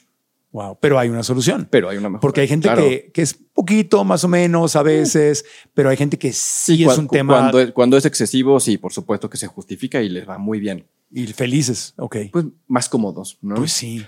Entonces, eh, cuando inyectamos en tema estético. Pero, perdón, Sí, que te dime, interrumpa. dime. Venga, Pero no hay, no hay solución de, o sea, ahí estamos en el síntoma. ¿Hay alguna solución de origen para terminar con ese problema Sí, de sí. origen? Eh, digo, eso lo realizan los cirujanos torácicos. Ah, Se puede eh, cortar la, o sea, la- la- la- el, cam- el trayecto de la neurona, de esta neurona eh, que emite el sudor, para que pues entonces ya no emitan sudor. ¿Y no hace daño que te lo quiten? Pues no, o sea, el, el propósito importa- del sudor es un termorregulador. Ajá. No vamos a eliminar toxinas, no, Ah, no, no. no. no. ¿No? El- la única, eh, la realidad, la única función del de, de- de emitir sudor, de sudar, es enfriarnos. ¿Ok? Sí, como el perro cuando saca la lengua. Exactamente. Totalmente. Sí, sí, sí, sí, sí, sí, sí, sí. Sí, es lo que hace el perro. El Sí. perro no suda. No ¿Cuándo suda, has visto? el- ¿Cuándo le has dado la patita al la patita tal perro y está Y está sudada la pata? No. Le ponemos Pero por- suda la por, la lengua. Por- exactamente. Entonces, nuestro mecanismo de enfriamiento Ah. es el sudor. Entonces, las manos, las axilas son más o menos como el 1% de superficie corporal total. Ah, Entonces, si dejas de sudar de este 1%, no te vas a morir de un golpe de calor. O sea, no, No, no, pues no. no pasa nada. ¿Me explico? Ya entendí. Tampoco si te, tampoco si hacen este, la denervación. Ya. sea, tampoco pasa nada. Perfecto. Regresamos. Exactamente. Entonces, Entonces, regresando a las arrugas, eh, no solamente es restar movimiento o quitar arrugas, también a veces es dar equilibrio. Como les explicaba antes, los músculos del entrecejo, los Ajá. corrugadores, van ganando fuerza. ajá. Entonces, en estas como vencidas entre, los múscu- entre el músculo que sube, que es el frontal, contra los corrugadores, que es el depresor, si va ganando el depresor, por eso vamos, entre otras cosas, sintiendo que las cejas van cada vez más abajo. sí. ¿Ok? Entonces. Tú traes la frente perfecta, te lo estoy. O sea, tú sí ya te me inyectaste varias. Obvio, Sí. obviamente. Yo tengo casi 10 años inyectándome, No, pues ve, parece. ¿A poco no tiene como frente de bebé? pero porque traigo truco. Toxina, Botox. Este. Y 10 es años, llevas 10 años poniendo Sí, Botox. Sí, sí, porque yo imagínate, frentón y además con arrugas, pues no, ¿Y imagínate. puedes levantar las cejitas? Ahorita casi no. Confieso.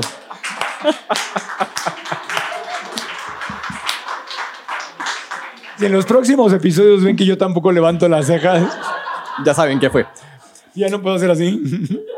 Sí, o sea, A ver, bueno, también la última. ah, ¿Y cómo la- coqueteas con la- a tu novio? con- Y aparte, mi novia se dedica también este, a esto, entonces esta Ah. última vez nos inyectamos con mucho entusiasmo y entonces sí, ahora sí estamos en, en lisito. En quiero, quiero mover las cejas, de verdad lo quiero. Ven para acá, chiquita. ok.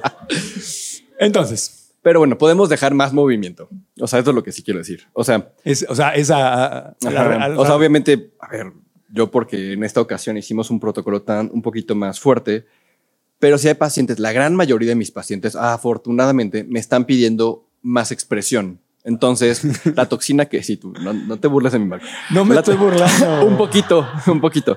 La toxina que yo inyecto o la que más me gusta, que se llama Xeomin, da un efecto un poquito más eh, menos rígido, más natural. Entonces, por ejemplo, los músculos en el entrecejo, Ajá. normalmente a las chicas, a las mujeres, no es un gesto muy positivo. No, No, en los no. hombres, en a lo mejor Robert Redford y los hombres como que los confiere como más interesante, más fuerte, más rudo, ¿no?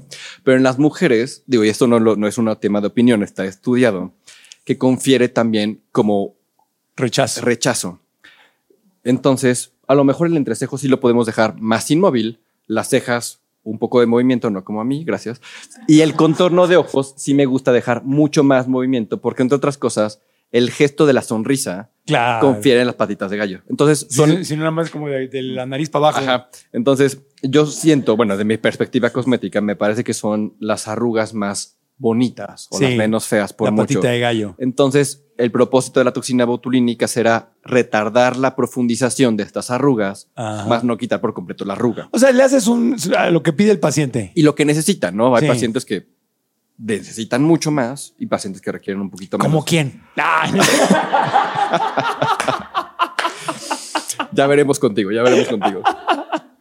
bueno, ok. Entonces, eh, lo que quiero decir es que la toxina botulínica no les va a, a deformar la cara, porque de pronto algunos pacientes me dicen, oye, es que he visto que les ponen botox y les inflan la mejilla. No son, eso es otro, o sea, es otra historia. Ya. ¿ok? El propósito de la toxina botulínica, les digo, es mejorar o modular la manera en que tus músculos se mueven y se contraen para disminuir arrugas y equilibrar el rostro.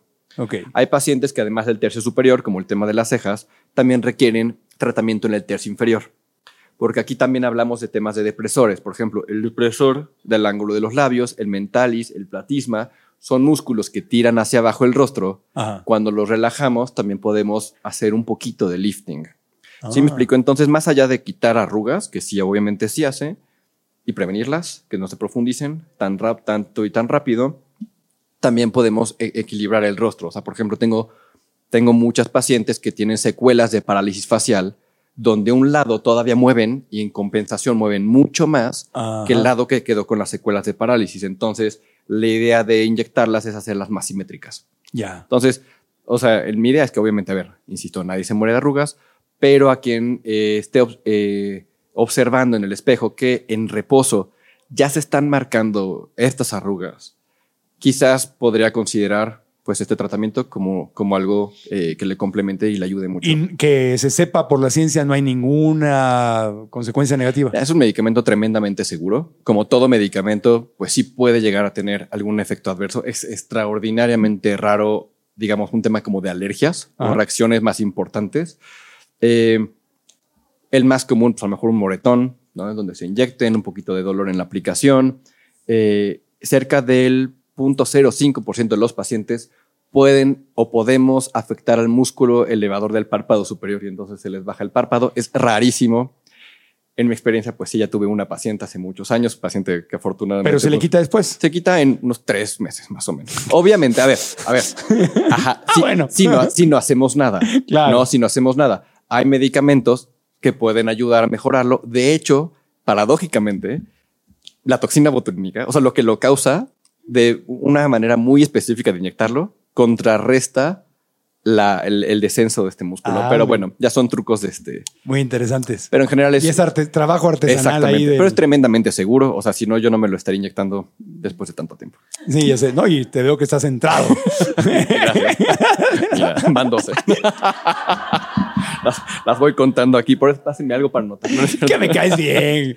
soy, tú a mí también. soy del norte y mira, mientras más carrilla nos damos, que nos caemos mejor. Totalmente. Mira, mi novia es de Hermosillo, así que ya sé de qué se trata. Uh. Así que ya. De Villa de Ceris, de la tierra de las coyotas. Exacto. Eso, muy bien. ¿Crees que es demasiado tarde para alcanzar tus sueños? ¿Sientes que no tienes el control de tu vida? ¿Te preocupa no estar aprovechando todo tu potencial? Si es así, es posible que tu diálogo interno, es decir, la vocecita en tu cabeza, te esté haciendo daño. Soy Marco Antonio Regil y quiero invitarte a cambiar la historia que tu mente te está contando para alcanzar todas tus metas. Tengo más de 35 años de trayectoria en la carrera de mis sueños y he ayudado a miles y miles de seres humanos a lograr sus objetivos.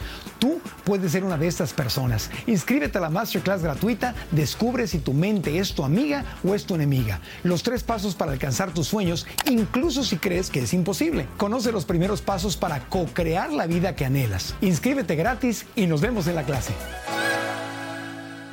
Entonces, el, el Botox. Luego también está el, el- el peeling, ¿no? El famoso peeling. Los peelings, los peelings eh, son una combinación de sustancias que normalmente son de un pH ácido Ajá, para inducir un recambio epidérmico o hasta dérmico ajá. y entonces echar a andar los mecanismos de reparación y con esto eh, mejoría de cientos puntos. Una descarapeladita. Exactamente. De hecho, peeling es el anglicismo de una quimioexfoliación. Ah, ¿Ok? Entonces, eh, quimioexfoliación. eh, ¿qué sustancias? Por ejemplo, los alfa hidroxiácidos, obviamente en el, la- en el consultorio se usan en grado médico, son concentraciones mucho más altas, 30, 40, 50% de concentración, con pHs muy, muy bajitos. También usamos ácido salicílico, este, usamos eh, ácido mandélico, retinoides, eh, combinaciones de estos. Por ejemplo, el ácido de los más potentes, eh, el ácido tricloracético, por ejemplo, es súper potente, pero es un pil que arde indecible, ¿no? De hecho, eh, hasta se puede hacer bajo sedación a ese nivel arde. Wow. Pero insisto, también aquí es directamente proporcional Al problema. el- la profundidad del pil al tiempo de recuperación, al grado de mejoría. claro. O sea, mientras más fuerte, o sea, más eh, un pH más ácido tenga el pil, va a ser un pil profundo, o sea, más profundo, va a llevar un tiempo de recuperación mucho más prolongado, Me- ¿Te también- ¿A cuántos días o qué? pues a lo mejor hasta semanas. Y De andar pe- con pero, el, pero el grado de mejoría también será mayor. Entonces, las tres indicaciones más comunes para peelings es acné. El acné mejora mucho. eh, usamos peeling de salicílico, por ejemplo. El salicílico tiene un, un componente antiinflamatorio. Entonces, son los pacientes que vienen con muchos, vamos a decirlo, granitos inflamados, rojos, les ayuda fantástico. Eh, además, tiene un poquito de efecto analgésico. Entonces, les mejora también la ¿Y, sintomatología. y por qué les mejora? ¿Qué es lo que hace que, que les mejore? Eh, tiene, o sea, disminuye la inflamación. Entonces, al mejorar la inflamación, pues mejora, eh, mejora los síntomas. Eh, también es un pil que se absorbe bien en medios eh, oleosos. Entonces, en pacientes con que tienen pues mucha oleosidad, mucho aceite en su, en, su, cara, mucha seborrea, como son con los pacientes con acné, funciona fantástico. Otra indicación para hacer peelings es el fotodaño o melasma o el paño también. Ahora, esto sí es mucho más difícil. Hacer peelings en pacientes con melasma es tremendamente eh, Melasma. melasma o paño. No es la gente conoce como paño. Ok. Es, digamos, difícil en el sentido en que pues hay que ser muy puntuales porque la inflamación aquí nos puede detonar más manchas. Entonces sí hay que ser muy selectivos. El ácido ferúlico, por ejemplo, les funciona bien. Ácido celaico, que es excelente, es pigmentante. Y el tercer, eh, la tercera indicación común para una quimioexfoliación, para un peel, es el fotodaño. Entonces aquí sí eh, son peelings que normalmente, pues, o más seriados, o sea, podemos empezar con un peeling de ácido láctico, que es muy gentil, no descaman mucho, ayuda a mejorar bastante el tema de hidratación, paradójicamente, y terminar con un eh, peel de TCA, que es lo que les comentaba, que esto sí es arde terrible, descaman a lo mejor dos semanas, pero la mejoría en la calidad de la piel Sí, es también ya, es, es mayor. un tratamiento ¿no? médico ya. Exactamente. Entonces Eso- los peelings por eso van de un peel muy superficial, peels superficiales, peelings medios y peelings profundos, que los peelings profundos quizás de pronto pues compitan con un láser de resurfacing como un CO2. ¿no? Ya. Entonces depende del paciente y depende de la tecnología que tenga Ya. el médico. Luego están las agujas, ¿no? El microneedling. El microneedling, el microneedling literales son piquetitos, ¿no? Eh, se puede hacer este. El microneedling no me encanta, digo, porque hay cierto. ah, aprovecho. Hay dispositivos caseros de microneedling. A mí en lo particular no me gusta mucho porque Por- normalmente la gente, ¿dónde haría el procedimiento. En el baño, Exactamente. ¿Y qué hacen en el baño? pipí, popó. Exactamente. Entonces, mi punto es que las- los medios de higiene pueden no ser apropiados y al rato van con el dermatólogo por una infección. Claro. Entonces, eh, las micropunciones van a... Ves, Sentado en el trono haciéndote el Ajá, sí, por favor, no te lo juro, es que es lo que me da, lo que me da, lo que me da terror, ¿no? Entonces, eh, se puede hacer en, en- en- en consultorio. eh, obviamente, estas micropunciones igual detonan mecanismos de reparación. eh, hay dispositivos que de, de radiofrecuencia que hacen la micropunción y adentro generan calor. Entonces, estos, pues, para detonar eh, mecanismos de, de reparación, de neocolagénesis, pues son mucho más potentes, pero no significa que pues, todo mundo tengan que hacerse este, este tipo de, de Claro. tratamientos, ¿no? El, el menú es tan grande. La pregunta lógica sería. ¿Quién decide eso? Tú, o sea, tú, tú, tú evalúas como Claro. médico. Porque Sí, yo digo, sí. "Mm, eh, a mí unas agujas y combínamelo con un. con un pil o de, y luego con láser. Y, el- y incluso hasta, hasta el orden. Por eso, pues a lo mejor una consulta y empiezas y, por lo más. de- y te- te- les presento un plan de tratamiento y a partir de ahí, pues ya lo van haciendo. primero, un día, ¿qué es lo que tienes? Claro. Sí, porque no todos los pacientes van a requerir exactamente lo mismo ni en la misma intensidad. Y- Insisto, punto, a ver, punto de partida. No es lo mismo tener 30, 40, 50 ca- efectos de calidad de vida, pacientes que tienen exposición solares muy intensas, pues a lo mejor no los puedo exponer a un riesgo de una hiperpigmentación. Por ejemplo, los peelings requieren de un cuidado muy particular en la fase post-peel, donde no se pueden exponer al sol por riesgo de una mancha. Claro. Entonces, si uno de mis pacientes que todos los fines de semana se la pasan los dos días completos jugando golf, pues en qué momento le puedo hacer un peel. Me explico, a lo mejor optó por eh, cierto tipo de láser. Claro. ¿No? No, o en tu trabajo eres cajero en un banco y pues no, no puedes ir a- con la cara de camarón ahí a, Por ejemplo. a estar trabajando. O sea, no, no puedes este, estar, no, Sí. no puedes guardarte. Pero eso pues. hay que individualizar los tratamientos. A mí cuando algunos pacientes llegan al consultorio de la clínica preguntándome por cierto, por cierta máquina, por cierto procedimiento específico, yo me regreso un poco es, a ver, pero ¿tú qué quieres mejorar? O sea, ¿cuál es tu problema? ¿Cuál es el y ahora sí plantemos posibles soluciones. Sí. ¿No? Y, y te metes en estilo de vida también, claro, me imagino, mucho. ¿no? Pues sí, por supuesto. Para ver qué es lo que está originando ese, ese problema. Ese problema y sobre todo los, eh, en qué paciente potencialmente podremos también tener una complicación con alguno de estos tratamientos y por supuesto con cuál vamos a obtener mejores resultados. Claro. Entonces, hay otros tratamientos, no, porque aquí no hablamos de ninguna cirugía ni nada. Fuiste hablando de, de cosas no invasivas, digamos. Exacto. O algunas un poquito más invasivas. Digo, a lo mejor la toxina botulínica o, lo- o la tecnología láser o la frecuencia por microagujas o el microneedling simple, pues sí ya involucra es un poquito más de invasión, ¿no? Ya, ya, eh, pues ya genera algo de molestia, Claro. incluso. Entonces, es un tratamiento personalizado. Totalmente.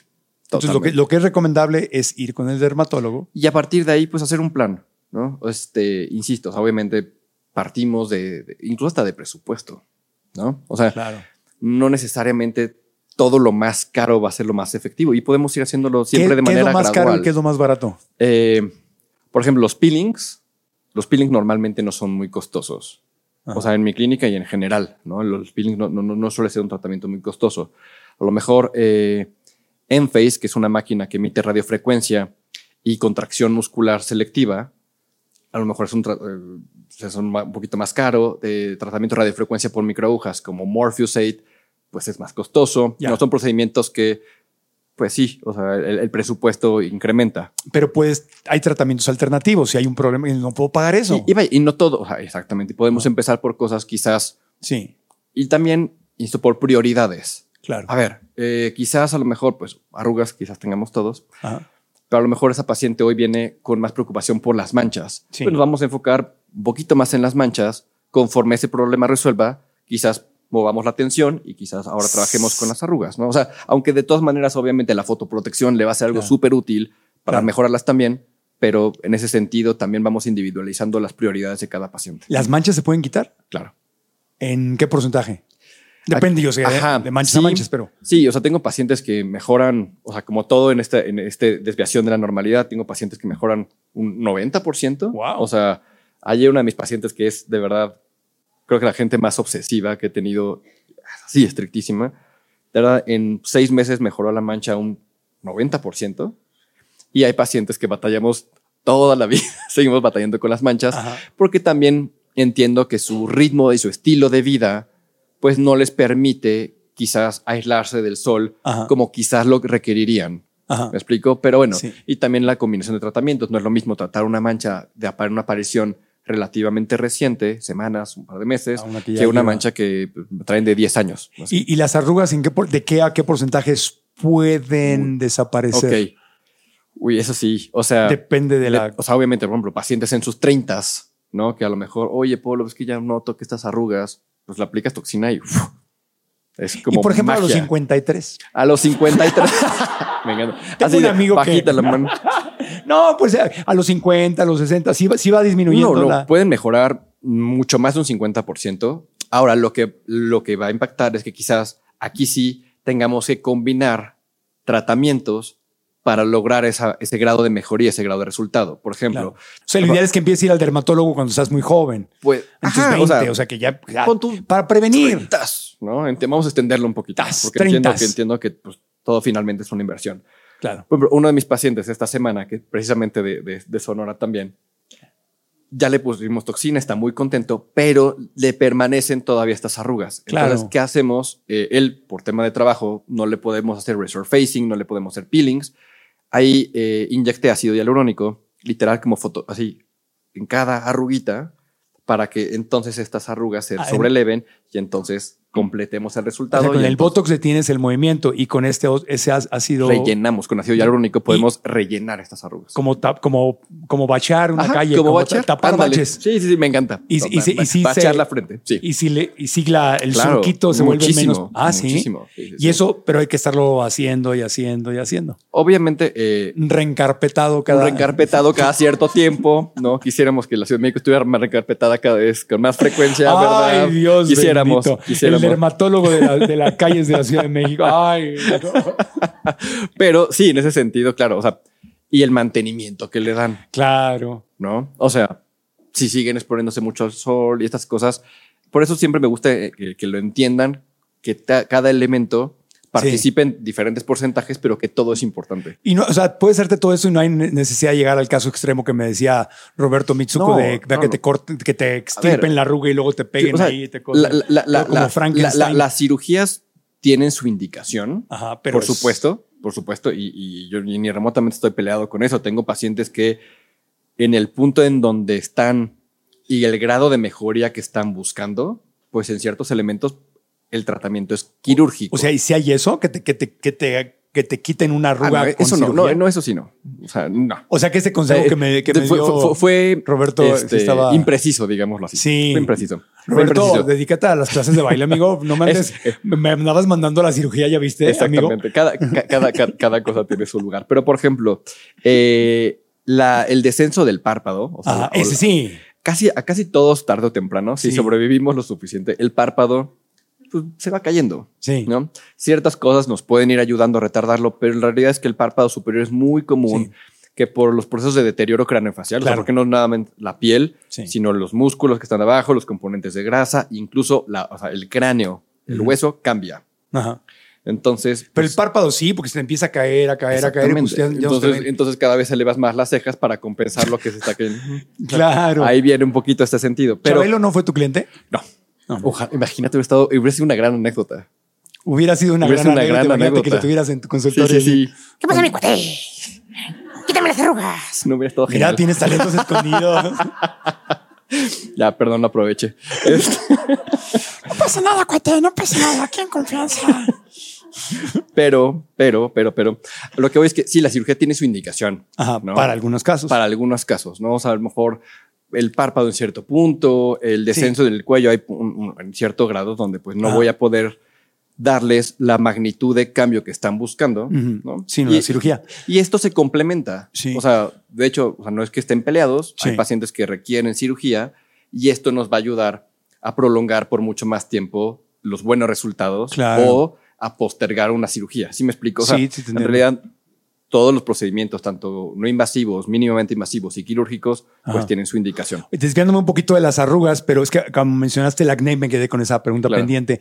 A veces el acné desaparece en la adolescencia, Al terminar la adolescencia. al terminar la adolescencia, pero hay, hay ocasiones o hay áreas de la cara donde el acné nunca desaparece. La famosa zona T, por ejemplo, por aquí en los pómulos, que se te queda una semiadolescencia en algunos sí, sí. lugares que nunca acaba de salir esa grasa. Sí, el, el, el 20% de la población que tuvo acné en la adolescencia persiste con acné hacia la vida adulta. ¿Y tiene solución eso? Claro. ¿Qué, le- qué haces con eso? Eh, el tratamiento del acné depende mucho de, uno, de la intensidad, o sea, Ajá. de cuántas lesiones en total existan en la cara Ajá. y del tipo de lesión. O sea, hay pacientes que predominan las espinillas, Ajá. que médicamente les denominamos comedones, Ajá. Y lesiones inflamatorias, que a lo que ustedes dicen barritos o granitos, los dermatólogos le llamamos papulopústulas y nódulos y quistes. Ok. Entonces, sí, ay, perdón, pero sí, la, la- la clase de acné. Entonces, eh, si tienen pocos granitos o, Ajá. po- o pocas lesiones y no predomina la inflamación, pues, eh, por ejemplo, con tratamiento tópico, salen ciertas sustancias en casa. Aquí sí la limpieza facial tiene un componente muy importante, una hidradermoabrasión, este, extracción médica, etcétera. Pero regresan, te haces la, la limpieza facial y regresan. Pero va mejorando. O Ah, sea, va mejorando. Porque si usamos, o sea, con el tratamiento en casa, vamos evitando que se formen más. Ah, o sea, sí hay O- forma de- exactamente, de, sí, sí, sí.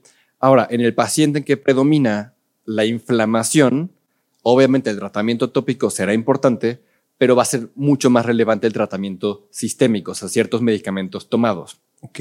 ¿ok?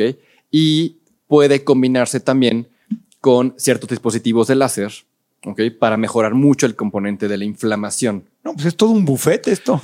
Sí. Sí. Pero bueno, y insisto, y en cada caso, ¿no? Por ejemplo, eh, el acné de la mujer adulta Ajá. es un, eh, normalmente tiene un componente hormonal, demostrable o no, y dependiendo de la intensidad de este acné, y si se acompaña de otros elementos, por ejemplo, que tienen acné eh, todo el tercio inferior, ¿no? Muy inflamatorio, pero además las veo con mucho vello facial, además acompaña de inicio de alopecia androgenética y otros elementos, pues obvio tendremos que trabajarlo en conjunto con el endocrinólogo, porque en este caso la paciente está manifestando que, que hay un desbalance hormonal donde la testosterona está siendo biológicamente más activa, ¿no? Entonces, pues ese tipo de acné sí o sí lo tengo que acompañar con tratamiento sistémico, Sí. ¿no? A lo mejor en, o en un varón que nada más lo que predomina es el exceso de sebo o de, o de aceite que secrete su piel, hay algunos medicamentos que disminuyen brutalmente la producción de sebo o de aceite y entonces pues con eso se mantienen increíblemente bien. Ya, entiendo. Oye, eh, ahorita me, me acordé así, consejos de la abuela. Mijito, duérmete boca arriba para que la almohada no te saque arrugas. Sí, ¿Sí? la abuelita tenía razón. Abuela, ¿en serio? Sí, claro. O, sea, ¿te sirve más dormirte boca arriba de sí, plano? el Sí. problema es El que- almohadazo sí No, sí, mucho, mucho. O sea, porque las fuerzas de plegamiento eh, en la cara sí forman estas líneas como diagonales en la que normalmente van como de la ceja a la implantación del pelo, Ajá. que casi siempre hay un lado más marcado que el otro. Ajá. Esas sí son por dormir. Por la almohada. Sí, claro. El problema de dormir boca arriba No estoy viejo, es la almohada. es la almohada. es que duermo mucho. es de cuando dormimos boca arriba, Ajá. se tiende a colapsar un poquito la vereda y, y roncamos. Y entonces la pareja no los va a dejar dormir boca arriba. Ah. Pero bueno, o sea, ¿Es mejor dormir sin almohada que con almohada? Ah. no, dormir boca arriba, independiente de almohada o no. Porque también te ponen muchas almohadas. pues. Sí, pero sí, lo ideal, lo ideal, o sea, sí, sí. ¿A poco no hay gente que duerme así? Y entonces, o el, pero se le pasan con el celular así, entonces Sí. es lo mismo. ¿Verdad? Pero sí, sí, la, sí la, el consejo de la abuela es correcto. El consejo de la abuela. Eh, a- a- a- amigas, actrices eh, que duermen, se ponen como un tape, como un triángulo en la frente para que durante la noche, pues te ríes, pero sí pasa. No, no, no, ya sé, pero es que sí, sí Sí, es te acordaste ¿no? de alguien. Sí, Sí, sí. sí. Este, pues no te ya. digo quién porque se enoja esta. No, no. Este, sí, o sea que duermen.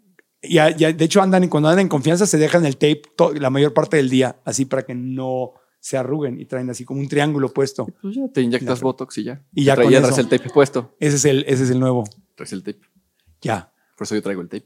No, ya, ya, Ya, perdón. ya. Ya, ya, no, ya no me has comentado. No, yo ya dejé hace rato. Ya, el, el bullying acabó El bullying, hace bueno. rato. No. No es cierto. ¿Qué, qué otra cosa? ¿Algo que se nos haya ido? Ah, creo, ¿Qué que, creo que en general, eh, por ejemplo, de, de inyectables, otro elemento podríamos agregar, digo, ya para terminar, Sí. eh, dos grandes grupos de inyectables, aparte de los neuromoduladores, son eh, los bioestimulantes o bioestimuladores, Ajá. como son eh, el Lance, que es policaprolactona, eh, Radies, que es hidroxiapatita de calcio, o Sculptra, que es ácido poliláctico, que son sustancias que inyectadas Ajá. van a hacer que estos este, trabajadores de la piel se pongan a trabajar mucho más intensamente y entonces un estímulo, digamos, como más a mediano largo plazo Sí. para crear más colágeno, elastina y entonces la mejoría en la calidad de la piel. Y los últimos son los voluminizadores, que normalmente aquí empleamos más ácido hialurónico en diferentes viscoelasticidades, porque no es lo mismo inyectar un labio que inyectar un mentón, que inyectar un pómulo. Porque no es lo, en, en el labio quieres un material que sea tremendamente elástico, ¿no? Y Sí. que no se perciba como una piedra cuando comas, cuando beses, ¿no? Que se, no, o sea, tiene que estar ahí sin, y siendo imperceptible a la vez, ¿no? Hay unos que se ven, así que estás. Eh, eh, Entonces estuvo mal, sí, o sea. estuvo mal. Sí, o sea, un Hola, buen, bebé, ¿cómo estás, mi amor? ¿Cómo un, buen inyectable, o sea, algo bien hecho, no tiene por qué notarse.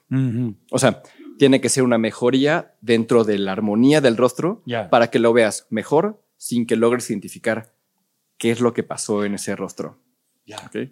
Entonces, eh, los voluminizadores normalmente hacemos ácido- eh, inyectamos ácido hialurónico y los últimos son eh, los hidratantes, o sea, hay ácidos hialurónicos que no dan volumen, Ah, que simplemente eh, están recreando el, el origen, el propósito original del ácido hialurónico, que es atraer agua para mejorar la hidratación de la piel. ok. Entonces, porque sí, en estas pieles que son arruga tras arruga, queremos sí producir más colágeno, más elastina, pero también queremos mejorar la turgencia, o sea, la cantidad de agua que tiene esa, eh, eh, esa piel, esa dermis, para que entonces recupere su vitalidad. Lo has mencionado varias veces, entonces sí se puede estimular la piel Claro. para que produzca más colágeno. Sí, por supuesto. Porque ahorita está de moda tomarse el colágeno, que viene de los animales. ¿no? Ajá, pero una cosa es comer colágeno y otra cosa es producir colágeno. O sea, el colágeno es una proteína enorme, o sea, el peso molecular de un, es, es- es muy grande. De hecho, tu, en tu organismo, en el, en, el, en, el, en el tubo digestivo, en el duodeno, este colágeno se va a romper en múltiples pedacitos que se llaman aminoácidos, que es con- con- como se absorben las proteínas, pero no por ser de colágeno se va a dirigir a producción de colágeno. No sé si, si me explico. O sea que consumir colágeno no es necesariamente. No necesariamente. La evidencia que tenemos hoy es que ciertos péptidos, o sea, que son pedacitos de aminoácidos, pueden ayudar a mejorar la señalización de la, de, de- de la formación de colágeno, pero la evidencia todavía, francamente, no es tan contundente para que hoy sea parte de mi prescripción. Claro. O sea, pero la mercadotecnia de La venta de la colágeno. Sí, sí, sí, sí, sí, todo sí. lo que da. Entonces, a lo mismo es que si me dices, oye, Polo, me quiero tomar colágeno, te digo, mi respuesta sería, ¿lo tienes en casa? ¿No te involucra un gasto? ¿No te incomoda? Te lo puedes tomar. No sabemos a ciencia cierta qué tanto te va a ayudar. Pero O no sea, es necesario, puede- hay otras opciones. pues, comer, o sea, eh, si tienes buen aporte de, eh, de proteína al día, ya sea animal o vegetal, eh, con eh, vitaminas suficientes, por ejemplo, la vitamina C, que es un cofactor en la hidroxilación de las fibras de colágeno, pues no tendrías por qué tener un problema, ¿no? Pero si me dice alguien, oye, es que no- yo no lo he comprado para mi tema de arrugas, ¿lo compro? Pues me parece, a este momento, la evidencia que tengo es que no es necesario. Claro. ¿ok? Y el colágeno tópico, pues tampoco, porque regresamos al punto, es una proteína gigantesca, la piel es barrera, entonces el colágeno se va a quedar arriba.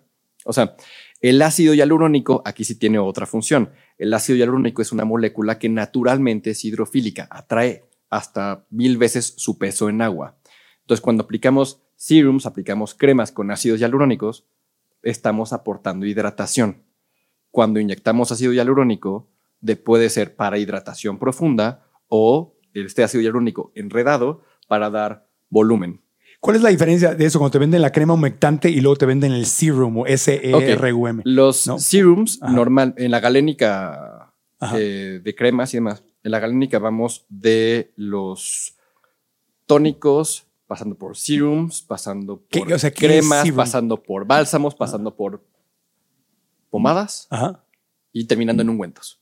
A lo que voy en este espectro es de lo más líquido, lo que Ah. tiene más, más cantidad de agua contra lo que tiene más relación de aceite. Ok. Entonces puedes tener, no sé, vitamina C, la puedes tener en tónico, en serum, en crema. El serum es más eh, Es más ligero líquido, que la crema. Exactamente. Entonces, los serums podemos integrarlos en nuestra rutina facial como algunos, como es mi caso, como un sustituto de crema, porque yo, ne- por, por mi tipo de piel, me vienen bien texturas muy ligeras. Ah, ok. Entonces, algo que nada más hidrate un poquito sin engrasar más la piel. Ya. Alguna paciente, porque es más común en las mujeres, que tengan la piel muy, muy seca, le viene bien un serum para hidratar más y después sumar la crema. No sé si me explico, o sea, pero Sí. podemos tener sustancias en diferentes presentaciones. Es nada más la relación de agua Sí. contra aceite. Oye, y esto de la crema de día y la crema de noche, nada más es para venderte otro, o, sí, o sí No, no, claro. O sea, No, es la misma cosa. por ejemplo, una crema con retinoides, Ajá. vitamina A y sus derivados, normalmente se aplicaría en la noche por dos razones. Porque es fotosensible, o sea, se se expone a la luz, al sol, se degrada y además fotosensibiliza, o sea, te hace más sensible al sol. Entonces, esa va en la noche. Uh. Eh, O sea, productos- Ponerte una crema, se me acabó la de día, me pongo la de noche. No. Todo depende de los ingredientes, pero sí, sí, sí tiene un propósito. Ahora, normalmente también las cremas de noche tienden a ser más emolientes, o sea, tienen más aceites para aportar más, más eh, retener más humedad a partir de aceites como ceramidas, escualenos. Y las cremas de día normalmente tienen texturas más ligeras porque en el día sintetizamos un poquito más de aceite, más de sebo. Sí, sí. Y además estarán, el propósito tendrán más antioxidantes, como entre ellos la vitamina C, ácido ferúlico, eh, niacinamida, por ejemplo, ¿no? Porque es durante el día cuando estamos más expuestos a radicales libres. Entonces sí tienen su razón de tiene ser. su propósito. Siempre y cuando duermas boca arriba, porque si pones la crema de noche y luego te das el almohadazo, la almohada va a estar rozagante. Nada más es- esper- esperar un poquito entre la crema de noche y este, irte a acostar. Pero bueno, así como la abuelita de Marco Antonio, pues voy a dormir boca arriba. Ok. Y No, roncando. yo, yo y trato, roncando. de, trato de dormir boca arriba. ¿Y lo logras? Sí, Esos son hábitos. sobre, sí, sobre todo cuando duermo con una almohada muy ligera eh, o sin almohada. ok. Con, porque con la, con la almohada a mí sí me... Sí, hay ciertas almohadas que. Sí. Pero bueno, Hay de almohadas almohadas. almohadas, almohadas. Exactamente. Pero bueno, lo de los sims quedó claro. Quedó claro, ¿no? Bien, Te decías mucho, doctor. perdón, perdón. ¿Cómo pasaste los exámenes de, de medicina? Cuando, está Con, bromeando. con- trabajos, el- con trabajo y con esfuerzo. oye, yo soy el que te estoy desviando, por favor. Yo sé, pero, Polo. pero vaya. Entonces, en general, insisto, no todo mundo necesita crema, no todo mundo necesita serum. Va un poquito en esta relación, ¿no? Y el aseo facial, idealmente, pues dos veces al día, o sea, mañana y noche, es Sí. excesivo. O sea, si la limpiamos una tercera, cuarta vez, podemos generar una piel eh, más mixta, o sea, las mejillas mucho más secas y la, y la, y la piel de la zona T frente nariz, que tiene mucho mayor concentración de Ah. glándulas sebáceas, por compensación vamos a secretar más sebo y entonces ¿Para qué se desequilibra un poquito. Entonces, el aseo de la cara, nada más en la mañana y en la noche. Uno, para retirar, pues, obviamente, todo lo que estuvo en contacto a la piel, que puede ser Toda potencialmente la nocivo. melcocha del día. Toda la melcocha. Y segundo, porque como la piel es barrera, si le agregas la melcocha, pues más difícilmente va a, observar, va a absorber, perdón, las sustancias que queremos que se absorban para tener este beneficio O sea, cosmético. llegas, no te lavas la cara y te pones la crema de noche, quedó la piel, la melcocha y la crema. Y ya. Exactamente. Ah, las mascarillas, Las ¿verdad? Las mascarillas. las mascarillas, Todas esas mascarillas que de aguacate, que de. Hay gente que se pone ma- mayonesa. ¿Qué, qué, se- qué más se pone? Agua, pepino, pepino. Se pone. eh, sí, yogurt. Yo. Por, ah, bueno, ah, por, bueno, por, ah, bueno, bueno, no, ya fuera de, fuera de, de lo No, que hay. esa pregunta es en no, serio. y, sí, y- y no es tan mala. De todo lo que hay de evidencia, porque aunque no lo crean, si hay gente ociosa que ha experimentado lo que ustedes hacen. Eh, el yogurt sí tiene un poco de efecto antiinflamatorio. O sea, a ver, no es algo que yo les recomendaría de sí, vayan y compren su yogurt griego y pónganselo. No, ¿Qué te pones en lugar del pero yogurt? pues porque ya hay cosas. O sea, mi punto es que no estamos en la Edad Media Claro. donde no hay nada. Pero Claro. si tienen estos espacios como el wellness y demás, donde pues pueden adquirir productos que ya están eh, estudiados, ya están formulados, ya están listos, qué afán de llevarse el desayuno a la cara. pero bueno, pero ¿Te si- llenaste nada más por no, fuera? no, no, mira, me sobró un poquito de yogur pues de una vez. Mira, no vas a- nadie vas a querer. A ver, no te lo vas a comer, permíteme. Entonces, Entonces, yogur no. Pepino. no, no, ya, no, Pepino no, no, nos- al contrario, no, el yogur es de lo único de los alimentos que, y la avena, y ya. Pero avena, potencialmente, sí, Ponerte avena, pero cocinada o, O sea, crudita. cocinada, Ajá, hervida, ajá.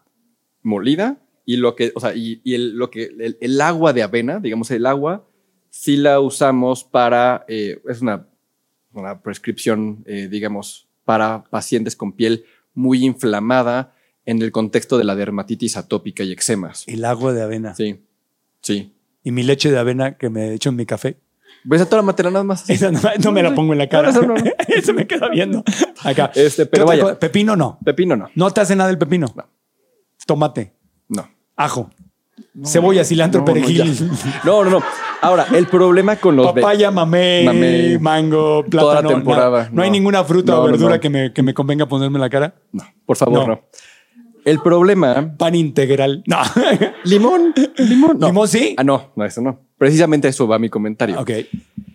Ciertos productos vegetales tienen sustancias que se llaman soralenos y pueden inducir una reacción fotoquímica con el sol y entonces generarles unas manchas de terror. Maravillosas. Entonces, cuando van a la playa, que le ponen limón a todo Y... y ven las manchas después en las manos, alrededor de la boca, en la espalda de su pareja, porque se secaron con él o con ella. Entonces, echaste a tu, a tu cóctel el limón y digo, ven mi amor, te voy a poner... Y la sales michelada, la sonrisa del guasón en la michelada. Del guasón. Sí, sí, lo he visto. Este, pero lo que voy es que sí, o sea, eviten ponerse comida, no es necesario, porque ya hay cosas. Sí. Ya. Ok. Así, espero así. Muy bien. Hay gente que va y se pone una vaca muerta en la cara. ¿Por? ¿Bistecs? O sea, un- sí. Ok, pues tampoco lo hagan. No, yo Así de, así de porfa. Pobre vaca. Dejen a la vaca, dejen a la vaca en paz. Dejen a, exacto lo que yo digo, dejen a la vaca en paz. No. Exactamente. ¿Alguna, ¿Alguna otra locura o pregunta que se les ocurra? ¿Eh? Sábila. La sábila, claro. Famosísima sábila, que agarran así la... O ya viene Sí. el producto o, o compran sábila. El problema es que sí puedas, o sea, aunque tiene un- una muy, muy, muy baja concentración de soralenos, sí puede, o sea, sí he visto casos de, de fitofotodermatosis. Entonces, Ajá. en general, yo, yo entiendo que les gusta lo natural. Lo natural también es- puede ser venenos, entonces recurran mejor a cosas que ya están bien comprobadas. Pues la sábila no te gustó mucho tampoco. No tanto. No, allá que Para pregunta... el efecto digestivo, sí, pero. Hilos faciales. Están preguntando que los hilos faciales supuestamente también regeneran el colágeno. Sí. Eh, normalmente hay dos sustancias de las cuales se desarrollan estas suturas. El, el término correcto sería suturas. eh, son de polidioxanona o de ácido poliláctico. Los dos sufren un proceso eh, de degradación por hidrólisis, o sea, se van degradando solitos, o sea, son totalmente reabsorbibles. Eh, los dividimos en monofilamentados, que, o sea, que son lícitos. Esos nada más ayudan a producir más colágeno y elastina de manera muy similar a lo que mencionamos en los agentes de bioestimulación, como Sculptra, Radies, no sé, ¿ok? Y hay otros que son eh, espiculados, que generan tracción. Entonces, en mi algoritmo de rejuvenecimiento facial, lo que dejo hasta el final, o sea, empezando por dispositivos basados en energía, bioestimulación, hidratación y todo eso, lo que dejo siempre hasta el final son las suturas, ¿ok? ¿Por qué? Porque dependen de más elementos en la calidad de la piel para un resultado más consistente. Este, y digo, incluso pues mucho tiempo hasta di clases de eso. Y la duración nunca me ha terminado por enamorar. ¿no? No. Si, los, si los uso como monoterapia. Entonces, por eso los dejo hasta el final, como para lograr ese, ese extra de resultado que Pa' que amarre. falta. Literal, para que amarre. Para que amarre el hilo. Ok, ok. ¿Qué otra? Masajes faciales. Los masajes faciales. Yo creo- los masajes creo que cumplen con este propósito de disminuir eh, estrés, Estrés. ¿no? Pero Sí. estrictamente, bueno, la, la fricción en la piel, el masaje puede ayudar a que transitoriamente mejore un poquito el flujo de sangre en la piel, Ajá. pero vaya, no, eh, a mí si me preguntas, un masaje reafirmante No. solito, Y- o sea, que yo te masa- o sea, el Y estás haciendo así con los deditos. Hay gente que va al baño y está. Pues, o sea, lo que les genere eh, sensación de bienestar siempre será bienvenido, siempre y cuando pues no, no haya evidencia que les cause un problema. ¿no? Ok. Pero de ahí a que yo considere que es una intervención que valga la pena y que todos tengamos que hacernos así todo el día, pues no. No, no. hay gente que va, que va al baño y viste, están así los hombres. Muchos están así, están así, haciéndose con los deditos. Pues que se hagan con los deditos, está bien. Que se hagan lo que, lo que les haga sentir bien. Les hagan con los deditos. Doctor, ¿de qué estás hablando? Nada más que se laven las manos antes de tocarse su carita. Eso sí, por favor. claro. Porque acuérdense que la- nuestras manos están en contacto con todo. Entonces, ¿Alguna otra cosa? ¿Cuál? Piedras, en la, eh, ok, este, ejercicio facial con piedras frías, calientes. ¿O qué- ¿O qué? Los rodillos, rodillos. Los rodillos les pueden ayudar a aquellos que tiendan a hacer edema o hinchazón, sobre todo al despertar, puede ayudar a mejorar un poquito el drenaje linfático y entonces se ven menos, menos fluffy, menos hinchaditos, ¿no? Eh, no importa si la piedra es de cuarzo, zafiro, diamante, lo que quieran, en realidad es el efecto mecánico, Ajá. ¿no? Que, insisto, no está mal, ¿no? Más allá del, o sea, para que se vean un poquito menos, menos edematizados. Ajá. ¿Qué otra, qué otra preguntita? ¿Ya? ¿Ya? Meter la cara en agua fría. Ok. Como las tinas de hielos, Ah. pero metes la cara. Ah, el, de- el tema de, la crioterapia es, no está muy bien. De hecho, por, ahora me voy a salir del tema. En tema muscular, se ha, dicho que, se ha visto que los baños de hielo disminuyen la formación de músculo. Entonces, en recuperación muscular, no, es, Sí. un, es un error. Eh, el problema o la- el beneficio que le aporta a algunos pacientes es que secretamos más catecolaminas, adrenalina, y entonces le da esta sensación de despertar. Sí. Si me explico, más allá de eso, no tiene ningún otro Es, es beneficio. más como un reto psicológico, ¿no? Ajá, que está interesante como reto psicológico. Por el doctor Mauricio González, sí. el otro día publicó justo en sus redes sociales, en Doctor Mau Informa, que sí le pone los segmentos, que no hay ninguna No, evidencia no. científica de que haya un gran beneficio que sea mayor al que te podría dar darte un baño con agua fría, etc. Nada más es, es este sentimiento de, de- de- beneficio como de catecolaminas, que es como la Sí. adrenalina. Entonces, pues a algunos pacientes esta sensación les gusta mucho. Si te cae bien, pues bienvenido. Sí. Ahora, los, los atletas, pero eso no es en la cara, es en el cuerpo, ¿no? Los atletas, después de entrenamiento fuerte, hacen el, el Sí, y- caliente frío, y, caliente y- y de frío. hecho, la evidencia apunta a que no es algo positivo. ah, sí. Es correcto. Y lo hacen los atletas profesionales. Y sí, no, o sea, eh, reduce, o sea, sobre todo en quienes están buscando hipertrofia, o sea, crecimiento del músculo, tiene un efecto negativo. Wow. Sí, Ok. de hecho, eso es medio reciente, por eso Sí. acotación al frío, pues fue, pues bueno, pues ahí ya alguien esté- Claro, sí, está, está de moda. Acuérdense que las cosas se ponen de moda. El problema es que no siempre la moda Sí. se acompaña de un fundamento, entonces Claro. pues hay que estar un poco atentos. Sí. Ay, qué bueno que lo dicen porque yo he resistido eso de meterme la tina de hielos. Porque ahora hacen fiestas, me dicen así amigas, amigos, oye, ¿qué vas a hacer el sábado? Vente, ah, ¿qué? Vamos, nos vamos a reunir. Ah, ¿qué, qué onda? ¿Qué vamos a hacer? Vamos a jugar ajedrez, dominó, una película. No, va a venir un instructor y va a haber una tina con hielos y nos vamos a meter todos. Y yo, ah. Ok. ah, ya tengo planes. ¿Alguna otra pregunta? A ver, hay varias. En cuanto a la frecuencia de aplicar bloqueador, ¿es con base en, en el número de la botella? No. 30, 40, 50. Sí, el- en, el factor. en- en- en ese factor se determina lo que te protege contra UVB, que la, la, UV, la radiación ultravioleta la dividimos en A, B y C. La C afortunadamente no llega a nuestra superficie porque si no estaremos achicharrados. La B eh, es la que genera la quemadura, B de burning, para que nos relacionemos. Este, y con eso fue con los primeros protectores solares. Entonces, en general, con que sea, si no vas a salir al sol, 30, 50 más sería lo ideal. Y ya en realidad se supone que eso van a ser los únicos dos, aunque todavía por nomenclatura de agencias eh, sanitarias todavía hay 100, ¿no? Pero normalmente es, son 30, 50 y 100, ¿no? Intermedios, pues no es, o sea, no se, no se acepta por las regulatorias sanitarias. Sí. Pero eso no depende de que te proteja más tiempo. Entonces tú tienes que ver que tu fotoprotector sea mínimo 30, 15 es una, es una broma, ¿ok? mínimo 30, y que además diga que protege contra VA, que eso se agregó después. ¿ok?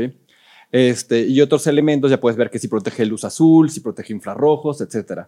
Sin embargo, por el proceso de evaporación en la piel y la producción de sebo, la producción de sudor, se puede perder la capacidad de cobertura. Entonces, se estima para los laboratorios que la integridad del fotoprotector que te estás aplicando dura alrededor de cuatro horas. Entonces, eh, si nos aplicamos todos muy bien a las 7, 8 de la mañana, alrededor de mediodía, las 12, 1, que es cuando la radiación ultravioleta está en su máximo, por lo menos en Ciudad de México normalmente andamos en 11, requerimos una segunda aplicación. Me explico, obviamente, si estás a la intemperie, estás en la playa, estás jugando, estás en la alberca, pues sí, quizás hay que estarlo reaplicando con más, con más frecuencia. Oye, una, una pregunta. No se pueden recomendar marcas, obviamente, de cremas, eh, pero ¿qué, cómo, cómo eliges una, una buena crema? ¿Crema? O sea, humectante, perdón. Humectante. O sea, tratamientos, una marca. eh, ¿Qué, qué puedo buscar o evitar al elegir? Mira, a mí en general me gusta, este, si pueden ser veganas, me encanta. Eso, No, o sea, me encanta. O sea, No. en lo que se pueda, ¿no? Porque Es mi doctor favorito. No, gracias. No, o sea, porque, a ver, Claro. entiendo, o sea, que no hay, creo que ya en el punto No, donde sí. estamos como que, que sea cruelty free. ¿no? Claro, Muy importante. libre de crueldad. Este, y sí productos que estén, digamos, lo menos, o sea, si son demasiados, demasiados productos, digo, tratemos que sean lo menos. Como en la comida, entonces. Con la comida, o sea, un poquitito en esta relación, menos ingredientes a veces funcionan bien. Eh, en general, ¿cuál- ¿qué sustancias para temas de humectación o hidratación me gustan? Ceramidas, escualenos, eh, ácido hialurónico, por ejemplo, son sustancias como moléculas clave para temas de hidratación. ¿no? Obviamente otras moléculas que van a ser importantes o eh, eh, útiles, carnosina para evitar la glicación, eh, vitamina C en sus diferentes versiones, el tetrexil ascorbato es mi favorita, perdón por el nombre, pero así son, o por ejemplo, este retinol, alfa hidroxiácidos, en, esta, en, este, en este juego de, de- de- de sustancias, ¿no? Pero estrictamente para tema de hidratación, ceramidas, escualenos, son mis, eh, mis sustancias, son mis moléculas clave junto con el ácido hialurónico como hidratante. Ya. La niacinamida, por ejemplo, a mí la niacinamida es una molécula que me encanta porque es súper noble, es raro que cause irritación, mejora pigmento, eh, ayuda a, a- a restaurar eh, barrera cutánea, es antioxidante. O sea, me refiero que son moléculas o sustancias que pueden buscar que no necesariamente tienen que pasar por mi consulta Sí. y que pueden integrar en su rutina facial, ¿no? Y, y también la otra es ver cómo reacciona tu piel, ¿no? Ah, por Te- supuesto. Te, las, te las pones y ves, ves qué pasa, ves, ves qué está sucediendo. Y hay unas que hay, hay, una, hay, hay cambios enormes de una a otra Y- en y- una semana. Y, darles tiempo. En una semana pero, pero en una semana, hay ¿qué unas que son podrías tan chafas que te das cuenta en una semana Sí. que no te hacen Sí, o sea, nada una bien. semana quizás podría sentir un poco el tema de tolerancia. O- o Eh, las en, ma- más tiempo el tema de hidratación, porque Ajá. aparte, a ver, insisto, no la misma crema nos va a venir igualmente cómoda a todos, ¿no? Por esta relación de la necesidad de humectación o la, o la cantidad de grasa que produce nuestra piel. ¿no? Pero hay unas como también- grasositas que te la pones unos días y, y se lo sientes, Ahora. o sientes en la cara, es como que, ¿qué es esto? Pero depende, insisto, Ah. hay pacientes que sí necesitan Esa de esa crema grasosa, Ya, ok, ¿no? Y hay quienes no lo necesitamos. Ya, ¿Me explico? Entonces, eh, en, en ese sentido, por eso, bueno, eh, aunque se pueden acercar a este tipo de espacios, sobre todo pacientes sanos, in- insisto, Claro. ¿no? Aquí eso es importante. Si no tienen ninguna patología, pues venga, o sea, Sí. nada más protector solar y todo esto que quieran. Sí, pero vas a tu dermatólogo, entiendes qué y entiendes por qué camino te vas. Y ya, ya te, te- Totalmente. más educación. Totalmente. Te agradezco, fue una super clase, ¿o no? super clase. Le damos un aplauso al doctor Gracias. De Velasco. Gracias. Amigo, ¿en dónde te podemos seguir? Sí. ¿En dónde te podemos encontrar? ¿En dónde está tu consultorio? Ok. Etcétera. Eh, yo estoy aquí en la Ciudad de México, a una, a una cuadra del Teatro de los Insurgentes, en Clínica de Dermatología de Velasco, en Instagram, eh, arroba derma de Velasco. Y, este, y ahí nos dirige a la página. Digo, si quieren contactar, están los teléfonos del consultorio ahí. Y, digo, está Y muy ahí pueden fácil. hacer Ahí pueden hacer cita y todo lo que necesiten. Este, orientación, de vez en cuando también hacemos lives, digo, para tratar de educar un poquito en estos temas de salud de la piel. Y estás en la clínica, tienes un equipo de gente que trabaja contigo. Sí, y tenemos, eh, pues obviamente muchos servicios, ¿no? Obviamente tenemos este, fotodepilación, láser para vitiligo, láser para rosácea, láser para acné, ya este, muchos juguetes para poderles ayudar a obtener los, re- los, resultados que están buscando. Fíjate que yo sí hice un máster en tricología, Ajá. pero no me gusta, o sea, no me gusta eh, hacer trasplante de pelo porque es algo que lleva muchas horas Ajá. haciendo exactamente lo mismo bajo el microscopio. Entonces, a mí me condiciona mucha fatiga Claro. visual. Digo, tengo amigos que lo hacen y entonces cuando es el caso, los refiero. Pero sí, Sí, yo hago, son hasta 10 horas de sí, sesión. hago, hago tricología médica, Ajá. pero sí no hago tricología quirúrgica por temas eh, de preferencia personal. Sí, no, puedo, claro. no puedo hacer lo mismo tanto tiempo. No, y si no te gusta, sí, no. no te gusta, habrá quien le encante. Eh, sí, tengo un par ahí. de colegas que les encanta y cuando hace falta, pues ahí los mandamos. Muy bien. Oye, pues te agradezco. No, al contrario, gracias por la invitación. eh, gracias a tu público, de verdad que muy, muy buenas preguntas. Público educado. Público educado, público fino. Con- este, y público, una gente bonita, consciente, verdad, de linda. verdad. Toda la familia que viene aquí con nosotros. Muy lindos. Damos un aplauso a este aplauso público precioso. A nuestros estudiantes, nuestros y nuestras estudiantes. Al Palacio de Hierro Santa Fe, la zona wellness, y aquí nos recibe en este restaurante que se llama El Huerto, que tiene opciones muy sanas, muy deliciosas. Ya tienen opciones basadas en plantas, o sea, veganitas. Les recomiendo cuando vengan a Ciudad de México, visiten Ciudad de México, vengan aquí a la zona wellness de El Palacio de Hierro Santa Fe. Excelente. ¿Te gusta andar en bicicleta? Fíjate que no tanto porque no soy muy hábil, entonces. ¿No? Y me- la- la- las caídas que ya tuve de niño fueron suficientes para dejarme. Este, Te iba a decir que las bicicletas estaban están muy lindas padrísimas y me, aquí. encan- y me encantan y las veo, pero. Y no, no. sí. No, yo en la bici no nos llevamos. No, ¿qué es lo tuyo? Lo tuyo no es la playa, no es la bici, ¿qué es lo tuyo? Sí camino. hiking, hiking, hiking, caminar. Senderismo. Senderismo. Eso sí, eso sí. muy bien, Eso perfecto. bueno, amigos, pues ya saben, están en YouTube. Suscríbanse al canal, denle like al video, activen la campanita para notificaciones, igual en eh, plataformas de, de- de podcast. Y eh, ya les, eh, les he ido platicando que tenemos, muchos de ustedes ya están suscritos a nuestra revista del podcast. ¿Qué es la revista del podcast? Se llama Del Podcast a tu Vida, donde les damos un resumen cada semana gratuitamente. Si van a marcoantonioregil.com diagonal aprendamos, les mandamos cada semana un. PDF, un documento digital, donde les hacemos una síntesis de lo que nuestro episodio se trató, de lo que nuestro invitado dijo. Les damos toda la síntesis porque si quieren repasar, obvio pueden volver a escuchar y ver el podcast, es maravilloso, pero si quieren algo, algo que puedan leer o ver, Wow. les hacemos una síntesis. Qué, Qué bonito, padre. qué lindo. Qué consentidos. Qué consentidos Sí, los tenemos. de verdad. Y es como decía Lalo y Lagrimita, gratis.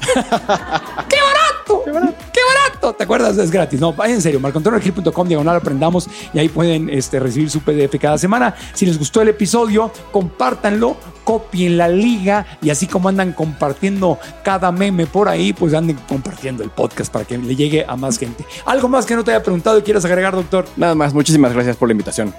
A ti, al contrario, que no sea la última vez que, que vengas por acá. Esperemos que no. Bueno, muchas gracias. Gracias a ustedes. Gracias por habernos escuchado. Hasta la próxima. Aprendamos juntos. Gracias.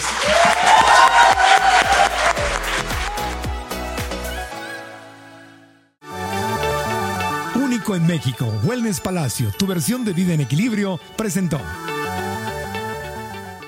¿Estás listo para convertir tus mejores ideas en un negocio en línea exitoso? Te presentamos Shopify. Tal vez no lo sabías, pero nuestro podcast More Than Mamis es un negocio y lo empezamos por supuesto para desahogarnos y hablar sobre la maternidad, no para convertirnos en expertas de ventas y del e-commerce. Así que sí, necesitábamos ayuda para vender nuestro merch y poner en marcha nuestra tienda. ¿Y cómo suena con Shopify? Llegó otra venta. Shopify es la plataforma de comercio que está revolucionando millones de negocios en todo el mundo. Ya seas un emprendedor desde tu casa o desde donde sea, Shopify es la única herramienta que necesitas para iniciar, administrar y hacer crecer tu negocio sin dificultades. Con Shopify puedo gestionar pedidos, envíos y pagos desde cualquier lugar, brindándote toda la información y estadísticas de tus ventas al detalle. Regístrate para un periodo de prueba con tan solo un dólar al mes en shopify.com barra sonoro, todo en minúsculas. Ve a shopify.com barra sonoro para llevar tu negocio al siguiente nivel. Shopify.com barra sonoro. ¿Estás listo para convertir tus mejores ideas en un negocio en línea exitoso? Te presentamos Shopify. Tal vez no lo sabías, pero nuestro podcast More Than Mamis es un negocio y lo empezamos por supuesto para desahogarnos y hablar sobre la maternidad, no para convertirnos en expertas de ventas y del e-commerce. Así que sí, necesitábamos ayuda para vender nuestro merch y poner en marcha nuestra tienda. ¿Y cómo suena con Shopify?